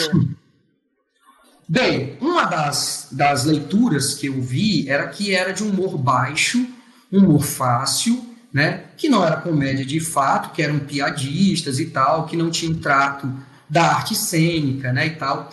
É, é assim, o, o, curioso é porque você tem um cara que começa isso, como o Paulo Diógenes, que veio do teatro, né? O Ciro Santos, que também veio do teatro, né? Que eram pessoas é, que tinham essa formação teatral. Mas isso, de fato, é algo que, inclusive, um professor aqui do Instituto Federal do Ceará, professor de teatro, né, tem um texto de 2010 por aí, detonando a galera do teatro, né, detonando no sentido de dizer assim, rapaz, vocês têm que parar com essa mania de perseguir os humoristas, cara. Né? E não era só aqui, no Ceará. O Paulo foi uma apresentação em um teatro, Arthur de Azevedo, se eu não me engano, o nome do teatro, aqui no Maranhão, próximo, né? É, e quando ele vai para teatro, logo quando ele começa, a galera. Você sabe que a tradição do teatro, para poder dar sorte, é desejar merda para a galera, sim. né? É? Merda para você. Pois, quando o Paulo começou a sua apresentação no Maranhão, né? Três camisinhas com fezes que foram isso, jogadas gente? no palco. Que isso? Caralho! Isso, em 2011. É, lá no Teatro Arthur Azevedo. Três camisinhas com fezes foram jogadas e não era para desejar sorte, mas era uma crítica que o pessoal lá do Teatro Maranhão estava fazendo, porque o teatro estava sendo utilizado, por exemplo, para esse tipo de é, encenação que não era qualificada, que não era do teatro, e não tinha uma programação que contemplasse as pessoas lá do teatro. Era mais ou menos essa é, a raiva né, das pessoas que, que fizeram isso com o Paulo, que é tanto que tem um texto aqui, né, eu acho que eu acho que é do Chico Sá, né, o humor do Ceará e a merda do Maranhão. Acho que foi o texto criticando, né, é, essa atitude, né, dessa galera, porque Enfim, e as pessoas não conheciam Paulo, né? Quem fez isso não sabia que o Paulo era um cara Nossa. do teatro, né? Mas, mas em resumo, assim, houve isso e hoje está menos, mas esse ranço existe, é tanto que os humoristas, já nos anos 2000 para cá, certo? De 2006 para cá, os caras se reunirem em associações, até tentaram fazer um sindicato, né? Mas o sindicato ele legalmente não existe, né? Não pode legalmente existir porque você já tem o sindicato dos artistas ah, técnicos da diversão, né? Que é o, que é o SATED, né? Que é do Brasil e tal, e tem a seção aqui no Ceará. Mas os caras começaram a se organizar é, é, para reivindicar politicamente e os caras conseguiram um edital próprio, uma, é, um edital para o humor, tá bom? Com verba, todo ano sai, tanto do aqui no município de Fortaleza, né, como no estado do Ceará, os caras têm é, editais, o edital das artes, por exemplo, aqui da Prefeitura de Fortaleza, tem a linguagem do humor, né, que, que contempla é, esses humoristas. Mas, assim, muita zoada deles, né, assim, mérito dos caras aí, porque eles se organizaram, foram atrás de político e tal, né, e começaram a se organizar para poder serem contemplados naquilo que era um desejo deles de, de poderem participar também e serem valorizados pelo governo do Estado, pelos governos municipais e tal. Mas, enfim, o que eu estou aqui colocando também, é, desculpa, gente, eu falo pelos cotovelos, vocês estão deixando. Mas, ó, a, gente, a, gente, já comentou em off que, que maravilha quando o convidado sai falando assim, a gente adora. É. a, gente, a gente passou Aí... pela mesma coisa na última entrevista e teve gente que saiu chorando é, né? do episódio, porque de tão bom que Sim, foi. Então a gente lindíssimo. super. É, a gente se amarra Massa, assim quando a pessoa empolga, porque a gente sabe que ela está demonstrando também o, o amor pela, pela área de pesquisa, pelo trabalho dela. Sim, sim. Pois é. Mas fiquem à vontade, Thiago. Eu vou, já, já que eu vou aproveitar, eu vou aproveitar que, que o ritmo deu uma caidinha agora com a nossa interrupção para fazer uma perguntinha trazendo um, um, negócio que eu já tinha notado aqui, que a gente tinha falado hum. desse Ceará moleque e tal, né? Do, toda a raiz hum. é, genealógica do, do termo e tal, mas eu imagino que desde aquele tempo até hoje em dia, é, esse termo tenha sido ressignificado de alguma forma, né? Os humoristas exato, que, que, que fazem humor no Ceará hoje, eles se identificam com esse Ceará moleque? Eles reivindicam para eles a, esse termo Ceará Moleque ou eles fizeram desse Ceará Moleque uma outra coisa, uma nova coisa? Como, como, como é a, a interação deles com, com essa história? Pronto, assim, é, é, eles fazem essa associação, né? Uhum. É, eu tenho, tenho um colega, né, que é humorista, que é o Zebrinho, né? É o Jader Soares. Ele, ele, eu digo colega porque eu tenho contato dele aqui, eu posso falar com ele, ainda bem né? Ele me deixou, ó, oh, segundo, venha para cá, ele tem um teatro do humor cearense, uhum. né? Ele é administrador desse teatro e ele também tem o um museu do humor cearense, né? É, não, desculpa, teatro do humor cearense não, Teatro Chicanísio, que é o teatro que ele, que ele administra, né? Em homenagem ao Chico Anísio. O Jader, é, inclusive, ficou, é, ao final da vida do Chico Anísio, se aproximou bastante do Chico Anísio e tal. E o Jader é um cara, por exemplo, que faz humor e ele faz muito essa história de fazer essa associação histórica e tal. É, eu participei, inclusive, de uma banca de defesa de monografia, não na minha, né? Eu já estava participando da banca, de uma menina que estava tratando sobre esse assunto bem, e aí eu, lá no teatro, eu participei lá. E assim, eles fazem isso, né? Eles, eles, eles se associam, né? A essa, essa tradição, se a gente pode dizer, né? Mas aí eu lembro o Eric Hobsbawm, né? Que é o, o historiador inglês britânico, sim, né? Sim, que tem uma obra muito legal chamada A Invenção das Tradições, uhum. né? E aí, assim, é, eu, eu, eu, gosto de falar isso com certo cuidado. Não é que esse era moleque, é uma mentira. Certo? Não dá para dizer, ah, cara, quer dizer, porque eu sei que, na verdade, né, a gente não pode dizer que todo mundo aqui no Ceará é moleque. Tem gente muito sisuda e nada engraçado. Certo? E tem gente que gosta dessa esculhambação, né? que gosta dessa fuleiragem. E, ao mesmo tempo, é por isso que eu, que eu chamo de interpretação sobre o que faz ser cearense. Né? E essa interpretação ela pode ser a, é, evocada em determinados momentos. Por exemplo, se eu vou fazer um projeto pedindo verba para a minha arte, é interessante que eu, no meu projeto, coloque lá que eu sou representante dessa cultura moleque cearense que vem lá do século XIX, patati patatá, Uhum. e por aí vai. Né? Então, assim, os caras é, é, é, utilizam sim, usam isso, falam, né? Há várias entrevistas, né, que os caras... é, alguns são conhecedores, como o Jade, né, conhecedor de história e tal, do Ceará e tal, dessa, dessa coisa, né? Mas, é, assim, eu, eu posso afirmar, a minha leitura, porque a gente da sociologia, a gente é chato mesmo, a gente é chato, né? A gente é chato, eu não, não tiro a minha chatice, não. A gente vai é, é, é, esmiuçar isso e demonstrar que, que essa é uma construção social. É uma invenção social, né? É uma invencionice social. Essa é a minha é, leitura quando eu é, é, trato dessa questão. Né? Então, se você me perguntasse, mas existe aí, a gente não tem uma certa forma aqui de, de fazer humor, assim como vocês, aí como os portugueses, né, Letícia, tem uma forma de fazer humor que é deles. Aí como pessoa, a se discutir, né? Mas os paranaenses... Não, não é que é discutível. é que a, gente, a gente conhece gente mu- mu- muito engraçada daqui, né? A gente tem Sim. esses estereótipos É. também que não, não, é, não é verdade. Tem gente muito boa aqui. Pois é, pois é. Aí, assim, como o Thiago aí talvez no Ah, Paraná, eu tô em Santa né? Catarina. Deve ter Não, pior, pior. Tá em Santa É, Catarina. Santa Catarina, né? Desculpa. Não. Eu, Thiago, eu, eu, Paraná. que tava, eu que morei em Curitiba antes, então quem pode falar mal de Curitiba. Ai, foi, foi. É, sabia, né? É. Bem, então pronto, assim. Então você tem então uma. uma, é, essa ideia que vai sendo consolidada e que sim vai sendo utilizada quando convier, certo? E, e, assim, eu, eu reforço isso, não é que o Ceará Moleque seja uma mentira, mas é uma construção histórico-social, sociocultural, né? Sendo chato sociologicamente aqui, mas é preciso colocar né, que não existe de fato, né, estereótipo é um estereótipo, clichê é um clichê, né, mas que existem condutas que são só nossas, tem.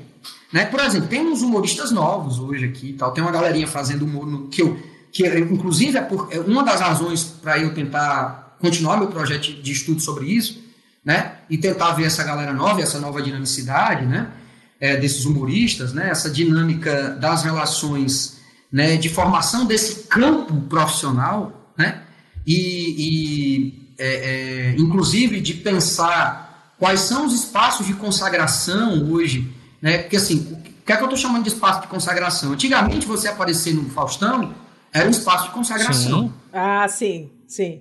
Certo? Nos anos Sim, 90. era a glória, né? Agora, quem sabe, quem sabe se você for pro Flow Podcast, Ah. né? né? Lá dos, dos colegas lá, Ah. né? É, você também vai no espaço de consagração, Sim, certo? sim. Então, assim, hoje você tem um, um- uns caras fazendo filme, né? Hoje não, já tem mais de, de quase 10 anos isso. É, que é o pessoal lá do Cine Hollywood, que vocês já devem ter visto ou ouvido, né? Que inclusive estava na Globo, tem, um- teve um programa humorístico, né? Três temporadas, eu acho que teve na Globo. Cine Hollywood. E foi um filme de 2004, um curta-metragem, do Halder Gomes, cineasta local, né? que, que vai contar a história rapidamente, né? De, de um cara que tem um cinema lá nos anos 70 aqui no interior do Ceará, né? Que não tinha nem televisão naquela época, né? Direito, e realmente no Nordeste a televisão vai chegar no final dos anos 70 de maneira mais efetiva, né? Mais efusiva. É, e aí a, a história se passa de um cara que vai rodar um filme num interiorzinho, né? Um filme de Kung Fu, né? E aí, quando é, é, é, no meio do filme lá dá um problema, o bicho rasga né, a fita, e o cara tem que contar o resto do filme pra plateia. Gente, Sim. isso é maravilhoso. É, é muito bom. É legal. E a ideia do Cine Hollywood é, é essa, né? E aí foi um curta. E quem faz o papel é Edmilson Filho, o nome do cara, né? Que é um ator, comediante e tal, que hoje é um cara que foi pra Globo e tal, fez os contratos. E inclusive fez filme na Netflix Sim. recentemente, né? Tem, tem um do Lampião aí que ele fez recentemente, eu esqueci o nome do filme, né? É, mas enfim, o Edmilson é um cara hoje, por exemplo, é, você ser um cara que for participar das, da- da- do- do- das produções do Edmilson, você está num campo de consagração. Boa. É um espaço de Uhum. consagração. Entendeu? Porque assim você está no, no que é o mais hoje, né? Ou então ir para esses ambientes, né? De maior audiência, né? Hoje, claro, devido a essas redes sociais, virtuais, enfim, né? A coisa se nichizou mais, né? Se diversificou. Mas ainda eu, curioso, assim, é, é isso que eu desconfio, né? É, ainda existem espaços de consagração que esses humoristas buscam, né? Porque você vir assistir o show de humor do Falcão, bem, você pode, ele pode cobrar 100 reais né, a entrada, porque Sim, ele é o Falcão. E você, aí já você vem do Paraná, de Santa Catarina, de qualquer canto você já escutou o Falcão, você já viu o Falcão, uhum. né? Então, você paga os 100 reais, mas se você vem para um cara que não tem, não teve nenhum espaço de consagração conquistado, né? Esse cara ele não tem ainda, e aí eu estou falando de, de uma dinâmica do campo artístico, né? Daquele que pode mais, daquele que pode menos, né? Daquele que tem condições de ser mais respaldado. Porque é, isso é uma leitura de uma sociologia burguesiana, né, do Pierre Bourdieu, que você já deve ter escutado também. Né? Teórico, figuraça, mas assim, né, o Bourdieu era aquele, só um, um, um adendo, né, o Bourdieu era aquele que o pessoal dizia assim, ó, se você não está me entendendo, vai estudar. Né? É, há boatos que, que diziam isso dele, né, que ele falava isso, né? porque ele era um cara muito arrogante, tal, de, de escrita difícil, é babacão, mas assim, eu, eu, eu, eu sou um cara muito fã da, da leitura sociológica do cidadão, desse cidadão, porque ele, ele tenta demonstrar as relações de poder que dão-se em qualquer âmbito social, né? Inclusive em âmbitos como esses de um campo artístico, certo? De profissionais que é, é, lutam por espaços de consagração, porque nem todo mundo pode estar nas, nas películas, né? Do Edmilson e do Halder Gomes. Nem todo mundo né? Porque senão vira casa da mãe Joana, né? Então nem todo mundo pode estar no Faustão, ou pode estar no Luciano Huck, nem todo mundo, né? É assim, só alguns podem lá. E quando o sujeito chega nesse espaço de consagração, isso se torna, assim, uma moeda importante para ele, negociar inclusive com as casas de show aqui, seu cachê. É, eles se associam a essa, a, a essa ideia de tradição, né, que é uma invenção sociocultural, que é uma construção sociocultural, Porém, é interessante a gente entender um pouco da dinâmica de formação desse campo, né, de artistas, né, que inicialmente, lá nos anos 90, sofreram, até início de 2000, o preconceito das artes cênicas, né, de parte do pessoal que faz teatro aqui em Fortaleza, uhum. aqui no Ceará, mas que quando, principalmente aqueles que já estavam estabelecidos, né, os, os medalhões do, do Ceará, né, os, os precursores e tal, começaram também a achar ruim o fato da saturação, né? Tem muito artista, tem muito humorista hoje, é muita associação, eu não me sinto representado, eu colhi uhum. entrevistas, uhum. né? É, eu, colhi eu colhi falas deles e tal. E uma das coisas, por exemplo, que é muito é, mote de revanche, ou desculpa, de, de briga entre eles, é que os caras, por exemplo, o cara produz um modelo, né? Eu vou, produzo meu, meu, meu, meu show, Aí vem outro humorista, assiste e imita. E copia o meu uhum. show. Como se fosse uma escolinha, escolinha do professor Reinaldo. Não, pois é, o cara pega, assim, eu, eu vou fazer, eu, eu, fiz um sketch de 50 minutos, vou apresentar aqui no Piadaria, que é um dos locais aqui, um dos locais atuais, né? Vou lá fazer o meu show de humor. Aí tem um cara na plateia assistindo, anotando, gravando, e o cara repete o meu, meu show faz um show para ele repetindo, uhum, daí ele rouba as piadas dos caras. É tanto que esse cara que eu falei, o Espanta, né, o Espanta Jesus, ele dava depoimento. Espanta Jesus é muito é, bom.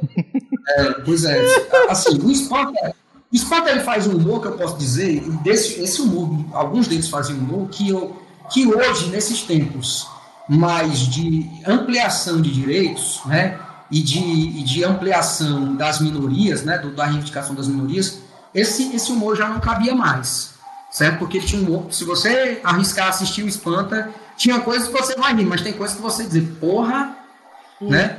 Então, assim, é, o Espanta dizia que ele tinha 10 anos de carreira e dizia, olha, eu não vou fazer outro show não, porque eu não vou trabalhar para os outros. Porque se eu fizer, os outros vêm e copiam de mim. Ele dizia Caraca, isso, gente. né? É, pois é, e aí, enfim, isso é um dos motes, é um dos motes, por exemplo, de briga dentro desse campo, né, de artistas aqui, que, que por exemplo, alguns, por exemplo, produzem, é, se você chegar em Fortaleza hoje, é, você vai passar pela Avenida do Aeroporto, em frente à avenida, eu não sei se está dentro, mas antigamente estava dentro do aeroporto. uma, um cartazão gigante, assim, você vai pela avenida, é impossível não ver, da Lupus Bia, que é uma, uma é, churrascaria, pizzaria, né? Um restaurante que fica na praia de Iracema, mais uma vez, orla marítima, turística de Fortaleza. E onde os caras, você paga, eu acho que 70 reais, você come de graça, né? 70 reais come de graça não, né? Você come o que você quiser, quantas vezes quiser, 70 reais, e você ainda assiste o show, né? Uhum. Rossi né? quem produzia a casa por um tempo, né? Enfim, o Lailton Rocha Melo, ele produz uma, o Beira Magril, na verdade, a Arena do Humor. Ele tem um restaurante chamado Beira Magril, que fica na orla também de Fortaleza, na Beira Mar, né? E ao lado tem a Arena do Humor, onde a galera vai também ver show de humor. Agora à noite está tendo. Agora à noite está tendo. Férias está tendo show de humor. Hum. Certo? Você chegar na Orla Marítima de Fortaleza, você tem a Lupus Bia, tem, e tem o Piá da uhum. que era o antigo teatro do humor cearense, que também fica ali na Orla Marítima é, de Fortaleza. E tem barracas de praia, como a Croco Beach e a Chico do Caranguejo, né? Que a gente brinca aqui, chama Francisco dos Crustáceos. Né? é, o, o, Chico do Caranguejo é uma, é uma barraca de praia famosíssima e, assim, essas barracas bem chiques, sabe?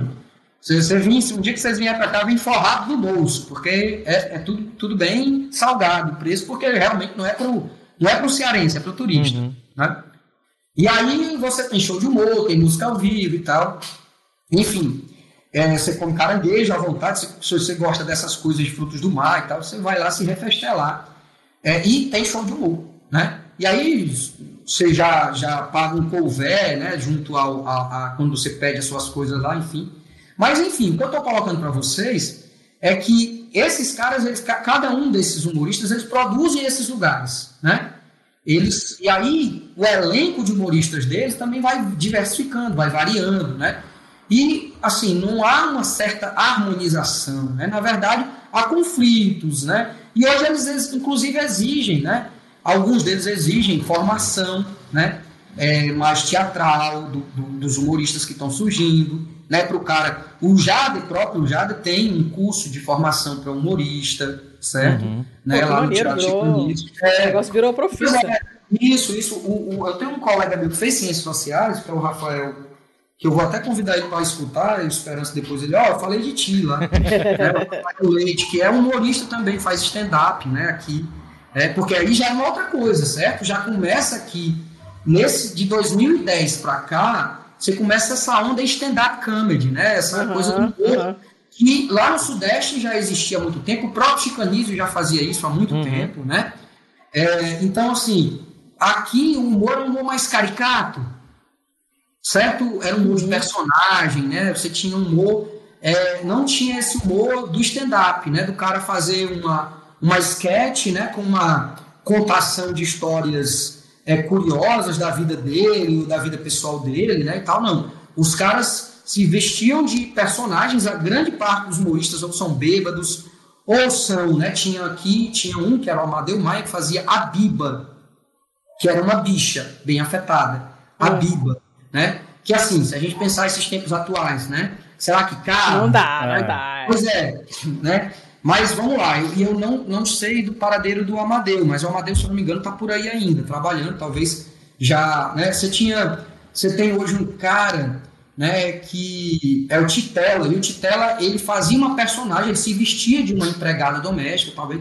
Hoje o Titela, que não é mais aquela personagem, é um cara, né, de cara limpa e tal, e ele também é, vai faz um modelo e, é, é, é, como stand-up, né? E se, se reinventou, né? Uhum. Então você tem essa nova característica, né? Que muitos desses humoristas estão vindo com um novo formato, estão abandonando, quem sabe, aquele formato. Alguns ainda continuam, ainda persistem, né? Como a Madame Mastrogilda, a Raimundinha Gereissati, que é o Paulo Diógenes, né? O Ciro Santos com a Virgínia Del Fuego, que são personagens, né? Caricatos e tal de mulheres, enfim, que eles fazem. Eu,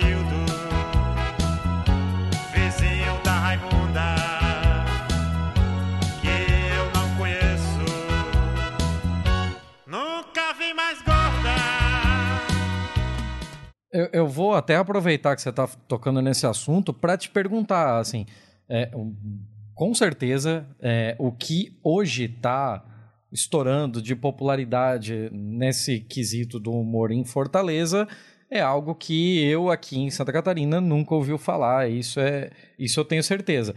Mas assim, é, a, esse gap ficava ainda maior quando a gente estava refém dos grandes mídias de massa para conhecer os humoristas, né? Agora com sim, os sim. TikToks da vida é muito mais fácil, mas isso antes era, era um gap muito maior. E quando esse gap sim. ainda era maior ainda, porque você dependia de uma Globo, um SBT, alguma coisa nesse sentido, é, os materiais de humor nordestinos que a gente tinha acesso aqui no Sul via as televisões era muito mais esse humor de personagem mesmo, né? Era o próprio Tom sim, Cavalcante sim. com os personagens dele. Era o próprio Chicanísio com os personagens dele e tal. A gente tinha poucos segmentos de humor, né? A gente tinha os piadistas, igual o uhum. Ari Toledo, aqueles caras, Sim. né? Aí você tem os caras que eram realmente personagens, tinha poucos que faziam cara limpa, o Chico Anísio talvez tenha sido o primeiro do Brasil, a fazer. É, talvez. Mas é, por conta desse, desse obstáculo de ter as mídias de massa como o único meio da gente conhecer esse humor nordestino, você acha que talvez isso tenha sido, tenha acabado virando um viés de a gente no sul do Brasil acabar pensando no humor nordestino como o humor de personagem? Porque, por exemplo, até aquele, aquele o, o beco do riso, né? O, be, é, o, o beco do riso também era personagem, né?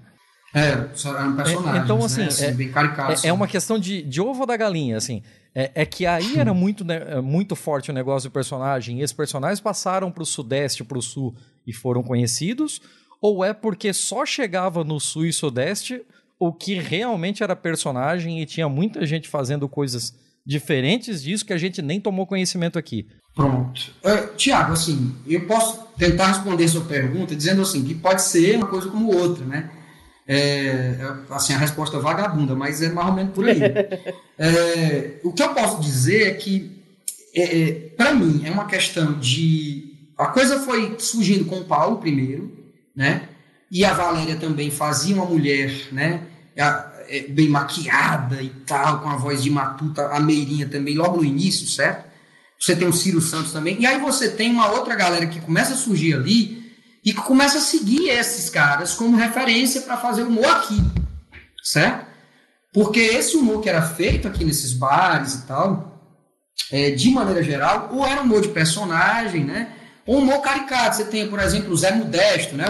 O, o João Neto, que eu não sei se está aqui, para mim ele foi para a Europa recentemente, não sei se já voltou, né? Que fazia o Zé Modesto, que era um personagem, né? O Zé uhum. Modesto, que inclusive também foi para a escolinha, Sim. né? É, o Zé Modesto era um matuto, né? um cara matuto rei prago, né? que falava de maneira meia bruta, mas que não sabia das coisas. Né? E, e assim, você ou tinha um humor de personagem, como o Zé Modesto, ou você tinha esses caras né, caricatos, né, fazendo mulheres, geralmente travestidos, né? É, enfim. E a, a, a, essa coisa do stand-up, ela só veio vingar para cá, assim, 2010, para cá, certo? Assim, para cá, eu tô falando do humor que era feito aqui. Uhum. Você, antes, como eu vou dar um exemplo aqui mais uma vez do Titela, né? O Titela era um cara que tinha personagem, a personagem era Titela. Ele se travestia, né? Ele uhum. era cheio de pó branco na cara, eu acho que um dos primeiros é, primeiras imagens da Titela era essa, né? A Titela, que era uma, era um personagem. Mas depois, hoje, ele faz humor de cara limpa. E ele é uma figura, gordinho, tira a onda da, de ser gordinho, né, e tal. Enfim, tem aquele humor, humor dele e tal, que fez um sucesso aí, faz um sucesso nos, nos rios do TikTok, no Instagram e tal, né, tem... E ele tem aqui uma inserção também, né, um show de humor, é, se eu não me engano, ele faz parte de um desses elencos aqui, né, ele é um cara que a gente pode dizer já que tem tempo, certo? Já tem tempo já no, no, na estrada, né, já tem tempo na estrada, mas assim, eu posso afirmar, esse humor, esse humor de cara limpa, o, o do stand-up comedy, ele é uma coisa mais recente entre os humoristas locais, aqui do, dos humoristas do Ceará, do que uma coisa que, apesar disso já existia há mais tempo pelo Brasil, né, aqui, aqui quando surge lá no, no, dos meados dos anos 80, até mais ou menos 2000 e pouco, né? O, grande parte desses humoristas eram humoristas com personagens, certo? Não eram humoristas é, é, do, do, do, cara limpa, né? Os caras. Hoje você tem, por exemplo, um cara que faz cara limpa, mas que faz um personagem que eu gosto muito, que é o Tal Lima, o nome dele, mas ele faz um Michael Presley, que é um, um vetinho. Vetinho é o nome que se dá à galera das periferias hum. que a gente pode dizer que são suspeitos de lhe roubar o celular na rua, tá bom? É chamado de vetinho aqui pela gente. Irmão, lá vem um vetinho. Caramba. Esconde o celular. É. É, de, é tipo ah, pivete? No... É, pivete. Aí o pessoal chama aqui ah. na corruptela de vetinho, né? Uhum. E aí ele faz esse personagem que é o Ma Michael Presley, né? Michael Presley. É, ele faz esse personagem que é o Vetinho. O Vetinho da periferia aqui de Fortaleza e tal, ele é um cara alto. O, e assim, ele tem uma história de vida bem pesada e tal. É, e quando ele contou, eu fiquei, porra, macho, que massa que esse cara só deseja sucesso para ele. A mãe dele tinha problema com drogas, sabe? Uhum. E ele foi criado por uma tia, enfim, teve uma vida difícil no início, né? Pelo, pelo que ele me lembro dele contar, né? E assim, e, e o, o, o Talmon, ele é um cara que hoje, por exemplo, faz stand-up, mas ele tem esse personagem. Inclusive, ele fez o Vetinflix. ele e a turma dele fizeram o Vetinflix, tá bom? Tem no YouTube e tal. É, eles participaram, inclusive, eu acho também de uma coisa aí do Admilson Filho, recentemente foram convidados e tal. Que ele tem uma trupe aí de humoristas aí. Dessa é uma galera bem nova, assim, que não tem muita ligação, porque eles fazem esse humor brincando com a periferia de Fortaleza, né? Porque essa coisa que eu posso dizer, né, sertanejo e tal, é uma coisa meio que ficou com esses humoristas, mas é essa galerinha que nasce aqui em Fortaleza, Zé Urbanoide, né? O cara é Zé Urbanoide, né? O cara não, não, não, viveu né, a terra, não viveu o interior, né? Nasceu e criou-se na capital, né? Nessa capital recente, né? Nessa capital uhum. quase cosmopolita, né? Ele se depara com outros problemas de vida, como por exemplo os vetinhos, né? o é. chapa, né? Eu, eu, moro num bairro que é, infelizmente, de, é, é, é, de incidentes criminais bem acentuados até, sabe? Eu moro num bairro da Aerolândia, aqui em Fortaleza, né? E que é, é, é vamos dizer, já conhecido nos, nos programas policiais, certo? Assim, infelizmente, mas porque a gente mora próximo a, a áreas de fragilidade social, né? Você tem o Lagamar, que é uma favela, você tem é, uma, uma, o Areal, que é uma favela lá embaixo, assim. Ou melhor, eu gosto até de dizer, eu acho que favela nem, nem, nem é bom chamar, mas área de fragilidade social. E, e está estreitamente ligado, né, nas periferias do Brasil, áreas de fragilidade social com essa criminalidade, principalmente com esses novos coletivos criminais, as chamadas facções, né, que chegaram e chegaram de vez, né, enfim, é, e, enfim, aí, assim, a gente tem outros, outro contexto né, para fazer piada.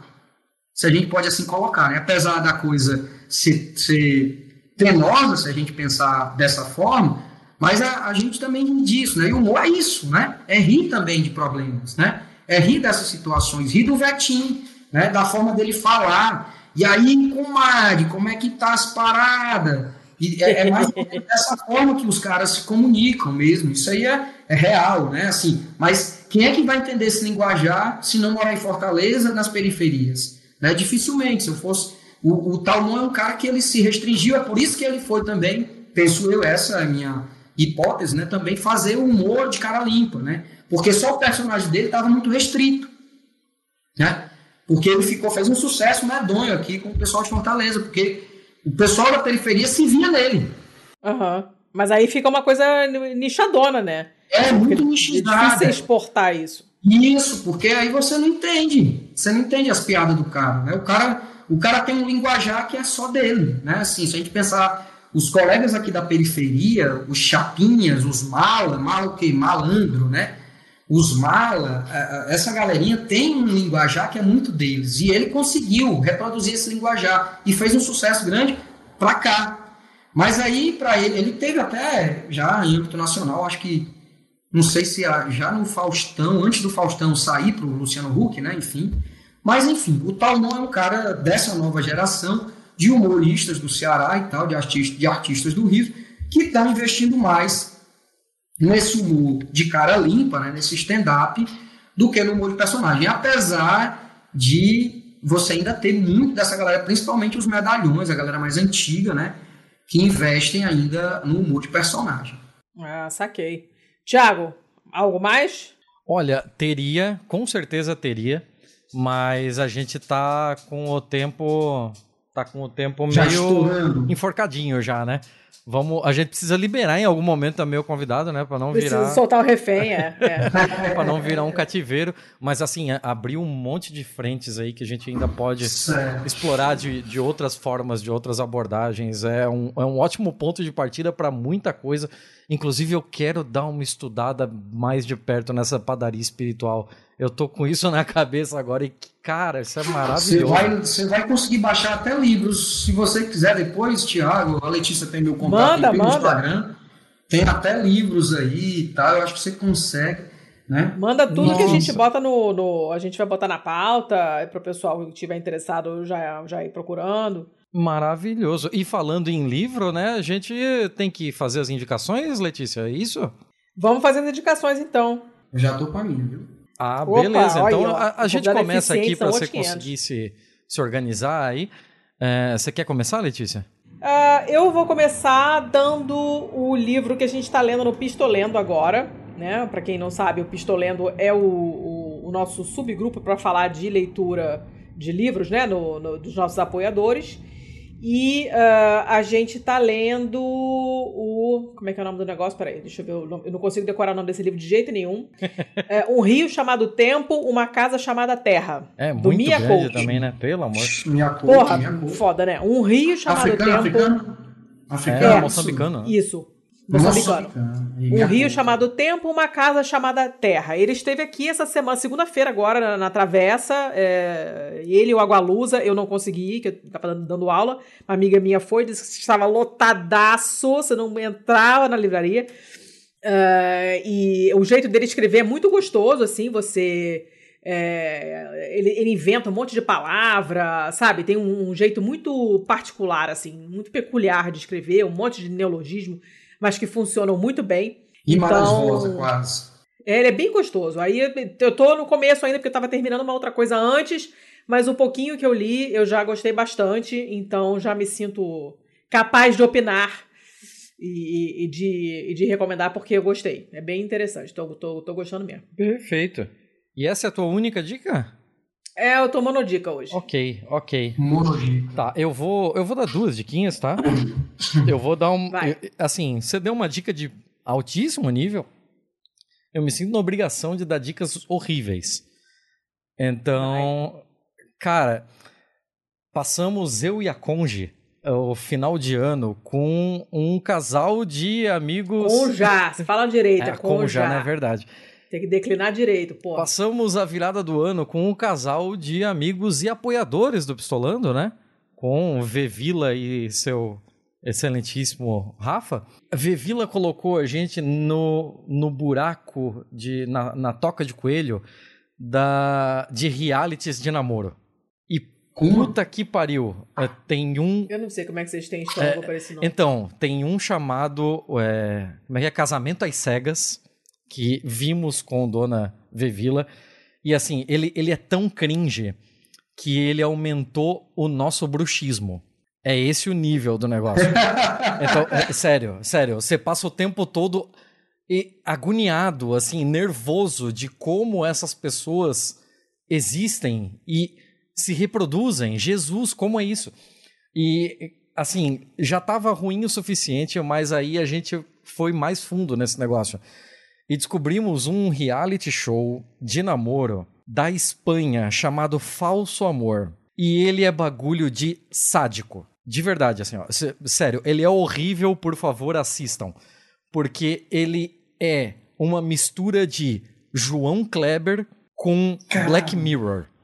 Então ele Bom, é. eu nunca vi João Kleber, então eu tô super no lucro. Sim, é- é- cara, ele é um reality que pega casais e coloca uma pessoa do casal em uma casa, a outra pessoa do casal em outra casa. Nessas casas estão modelos, estão atores que estão ali para seduzir essas pessoas.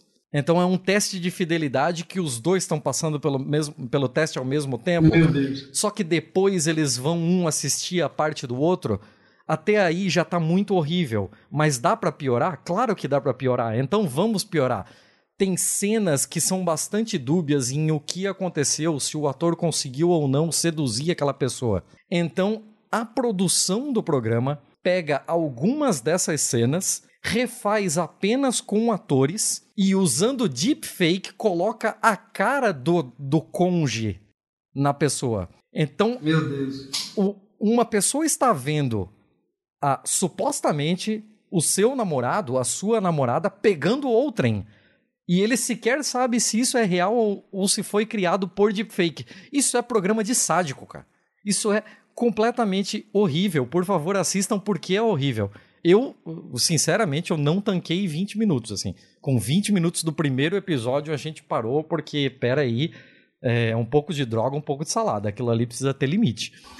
Mas, assim, é, como pessoa da, que trabalha com TI e que vive lendo sobre questões éticas e tal do uso de tecnologias, cara, esse programa dá uma tese maravilhosa. É, é, dá medo, Dá, dá, dá medo, medo. assim. É, é- Dá mas dá mesmo. Eu- eu- desculpa interromper, Thiago. Eu falo que nas ciências sociais a gente estuda do, da pornografia do banheiro, quem sabe é programas de namorados é, na Espanha. tá Sim. entendendo? Então, assim, dá pra tudo. Nossa, cara, a- ali é, ali é terreno fértil, assim, para falar sobre estudos éticos desse tipo de uso de tecnologia, assim. E Apesar de ter que ter estômago. tem, né? tem. Nossa, é difícil de assistir, cara. Puta que pariu. É, é sádico mesmo. Você vê que as pessoas estão realmente sofrendo, sabe? É, é difícil. Mas então é isso que eu deixo. Eu deixo uma dica bem ruim. Poxa. É, Posso ir? Posso? Vai, vai você, pelo amor de Deus. É. Gargareja, pra- Tá, gargareja, tá, pra limpar o cérebro desse horror que a gente acabou de É, ouvir. Tá Me bom, dá tá a bom. tua. Dica de pessoa Pronto. normal.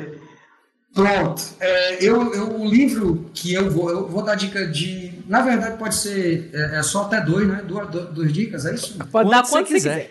quiser. É, então pronto. Assim, é dois livros e e um programa, mas eu, eu acho que é um, é um programa antigo que está no YouTube de graça aí. Digo já. É, o livro primeiro que eu vou. É, eu não sou cachorro, não, do Paulo César de Araújo. Sim, Música popular cafona e ditadura militar. Ô, maravilhoso. rapaz. É, pois Eu já é. li esse livro, é Cê- maravilhoso. cê não- Pronto, Paulo César de Araújo, que é o historiador que inclusive me ajudou na construção é, dessa leitura sobre o Brega, que eu faço na minha tese, doutorado, por exemplo, né? É, é justamente essa leitura que ele coloca aqui, né, de como esses cantores eram, é, nos anos 70, desvalorizados com essa história de música cafona, Uhum. e nos anos 80 passam a ser como que ridicularizados ou num tom jocoso a partir dos anos 80 com essa ideia de ser brega, né? E aí o brega virou como que um cut, né? Você tem então o Valdir Soriano, né? é, que, que canta o Eu Não Sou Cachorro Não, né? É, o Valdir, que ele era um cara que falava, ele disse, olha, o pessoal me chamava de cafona nos anos 70. Depois passaram a me chamar de brega, mas eu sou romântico. Uhum. Eu escrevo músicas românticas. Eu canto músicas românticas. O Valdir dizia isso. Sim, né? a história do Odair Claro José também é muito boa. É, Odair José e tal. Assim, é, um, é um livro muito legal, um livraço. Assim, tem, tem bem 400 páginas, quase 500 páginas, 450 e poucas páginas e tal, mas que é muito legal é, para você entender um pouco sobre essa galera que produziu é, esse estilo musical, né? Que hoje a gente é, ainda vê de uma maneira, aqui no Brasil, de uma maneira anedótica, curiosa, né? Que é a música brega. né? Eu não sou cachorro, não. Música popular cafona ditadura militar, do Paulo César de Araújo.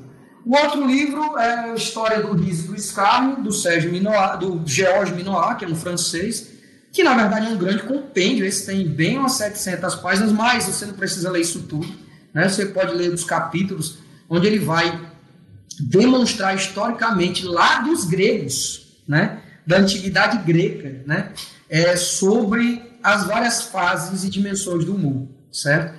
Ele é muito mais contador de história, né, do que necessariamente um cara que teoriza a respeito, mas é um livro muito legal para quem tem curiosidade aí para ler um pouco sobre limites do humor, né? sobre os contextos. Ele vai falar, por exemplo, le, le, do riso na corte de Luís XIV, né? do Rei Sol e tal. É, é muito interessante para vocês, assim, né? para quem tiver interesse de, de, de ter uma, uma leitura inicial aí sobre essa questão do riso e do humor. Uhum. É, o Jorge Minoir, História do Riso e do Escarno. E para concluir aqui, meu, minha dica é o Riso dos Outros no YouTube. Vocês podem assistir, é de 2012, se eu não estou errado, sabe? Que é um documentário que justamente já trata dessas questões a respeito desse humor né, que hoje se discute, né, o humor que o Rafinha Bastos faz, que o Danilo Gentili faz, uhum. que aquele cara louro dos olhos verdes, que eu não quero nem falar o nome, porque para mim lembra aquele personagem lá, né, do, do do Harry Potter, né? Que não é bom nem falar o nome. É, é, pois é, aquele louro dos olhos verdes lá. Esse tipo de, de, de, humor que hoje né, entrou como que também no, no campo ideológico político, né, da briga ideológico política, e que também é, é, virou numa situação daquela história, ah, eu quero fazer piada e não importa não, se, se eu vou fazer piada com gordo, com loura, com aleijado, com viado, não importa. Né? Eu quero fazer piada. Eu não estou machucando ninguém, eu estou falando apenas. É só uma piada. Né? Como, e essa é uma discussão que é, de fato, uma discussão e um debate muito quente e sempre quente, né, sobre os limites do humor, até onde se ri. Eu, só para responder rapidinho, né, sociologicamente eu sempre falo, não se ri de tudo, a gente não consegue, uhum. né, é simples uhum. isso. Sociologicamente falando, eu só vou conseguir rir daquelas questões que fazem parte do meu, né, do meu grupo, do meu código de, de sentido, né, do, do, meu grupo de significado. Então, assim, dentro da perspectiva antropológica, sociológica, não se ri de tudo. Do ponto de vista filosófico, se a gente pode dizer assim, assim até de, de crianças mortas, se você quiser, você pode rir, se você encontrar piada para isso, certo? Mas assim, estou falando isso de maneira é, bruta, quem sabe, mas para dizer que esse documentário é interessante porque ele aborda justamente questões desses limites do humor, né, sobre esses limites do humor, e, e para mim ele dá algumas respostas legais, né, para a gente pensar e refletir um pouco. Será que a piada é só uma piada? Né? Será que de fato né, se pode rir de tudo e tal? Enfim, é isso. Perfeito. Beleza. Perfeito. Bom, altas diconas. Muito que bem, muito que bem. Vou colocar tudo na pauta, que tô... É, dessa vez vai ter pauta, tá, gente? Se a gente da última pauta não rolou pauta, porque não foi eu que fiz, né? Então não teve, né? Não, é porque Mas, a, Letícia, vez... a Letícia tem essa tem essa verve de fazer a pauta enquanto vai editando o episódio. Eu já não sou multitarefa, né? Eu editei o episódio, não anotei porra nenhuma e depois eu já tinha que publicar o episódio, eu não dava tempo de, de anotar, de pegar as coisas no, no, com o bonde andando. Não, mas dessa vez vai ter, vou dar um jeito. Você, você, você edita, mas eu vou, eu vou fazer. Obrigado. Eu vou fazer com calma. É, e que mais? Que mais? Mais nada. Vamos liberar o refém. Sim, sim, sim, sim. Agradecer por esse papo ótimo. Aprendi um milhão de coisas curiosíssimas.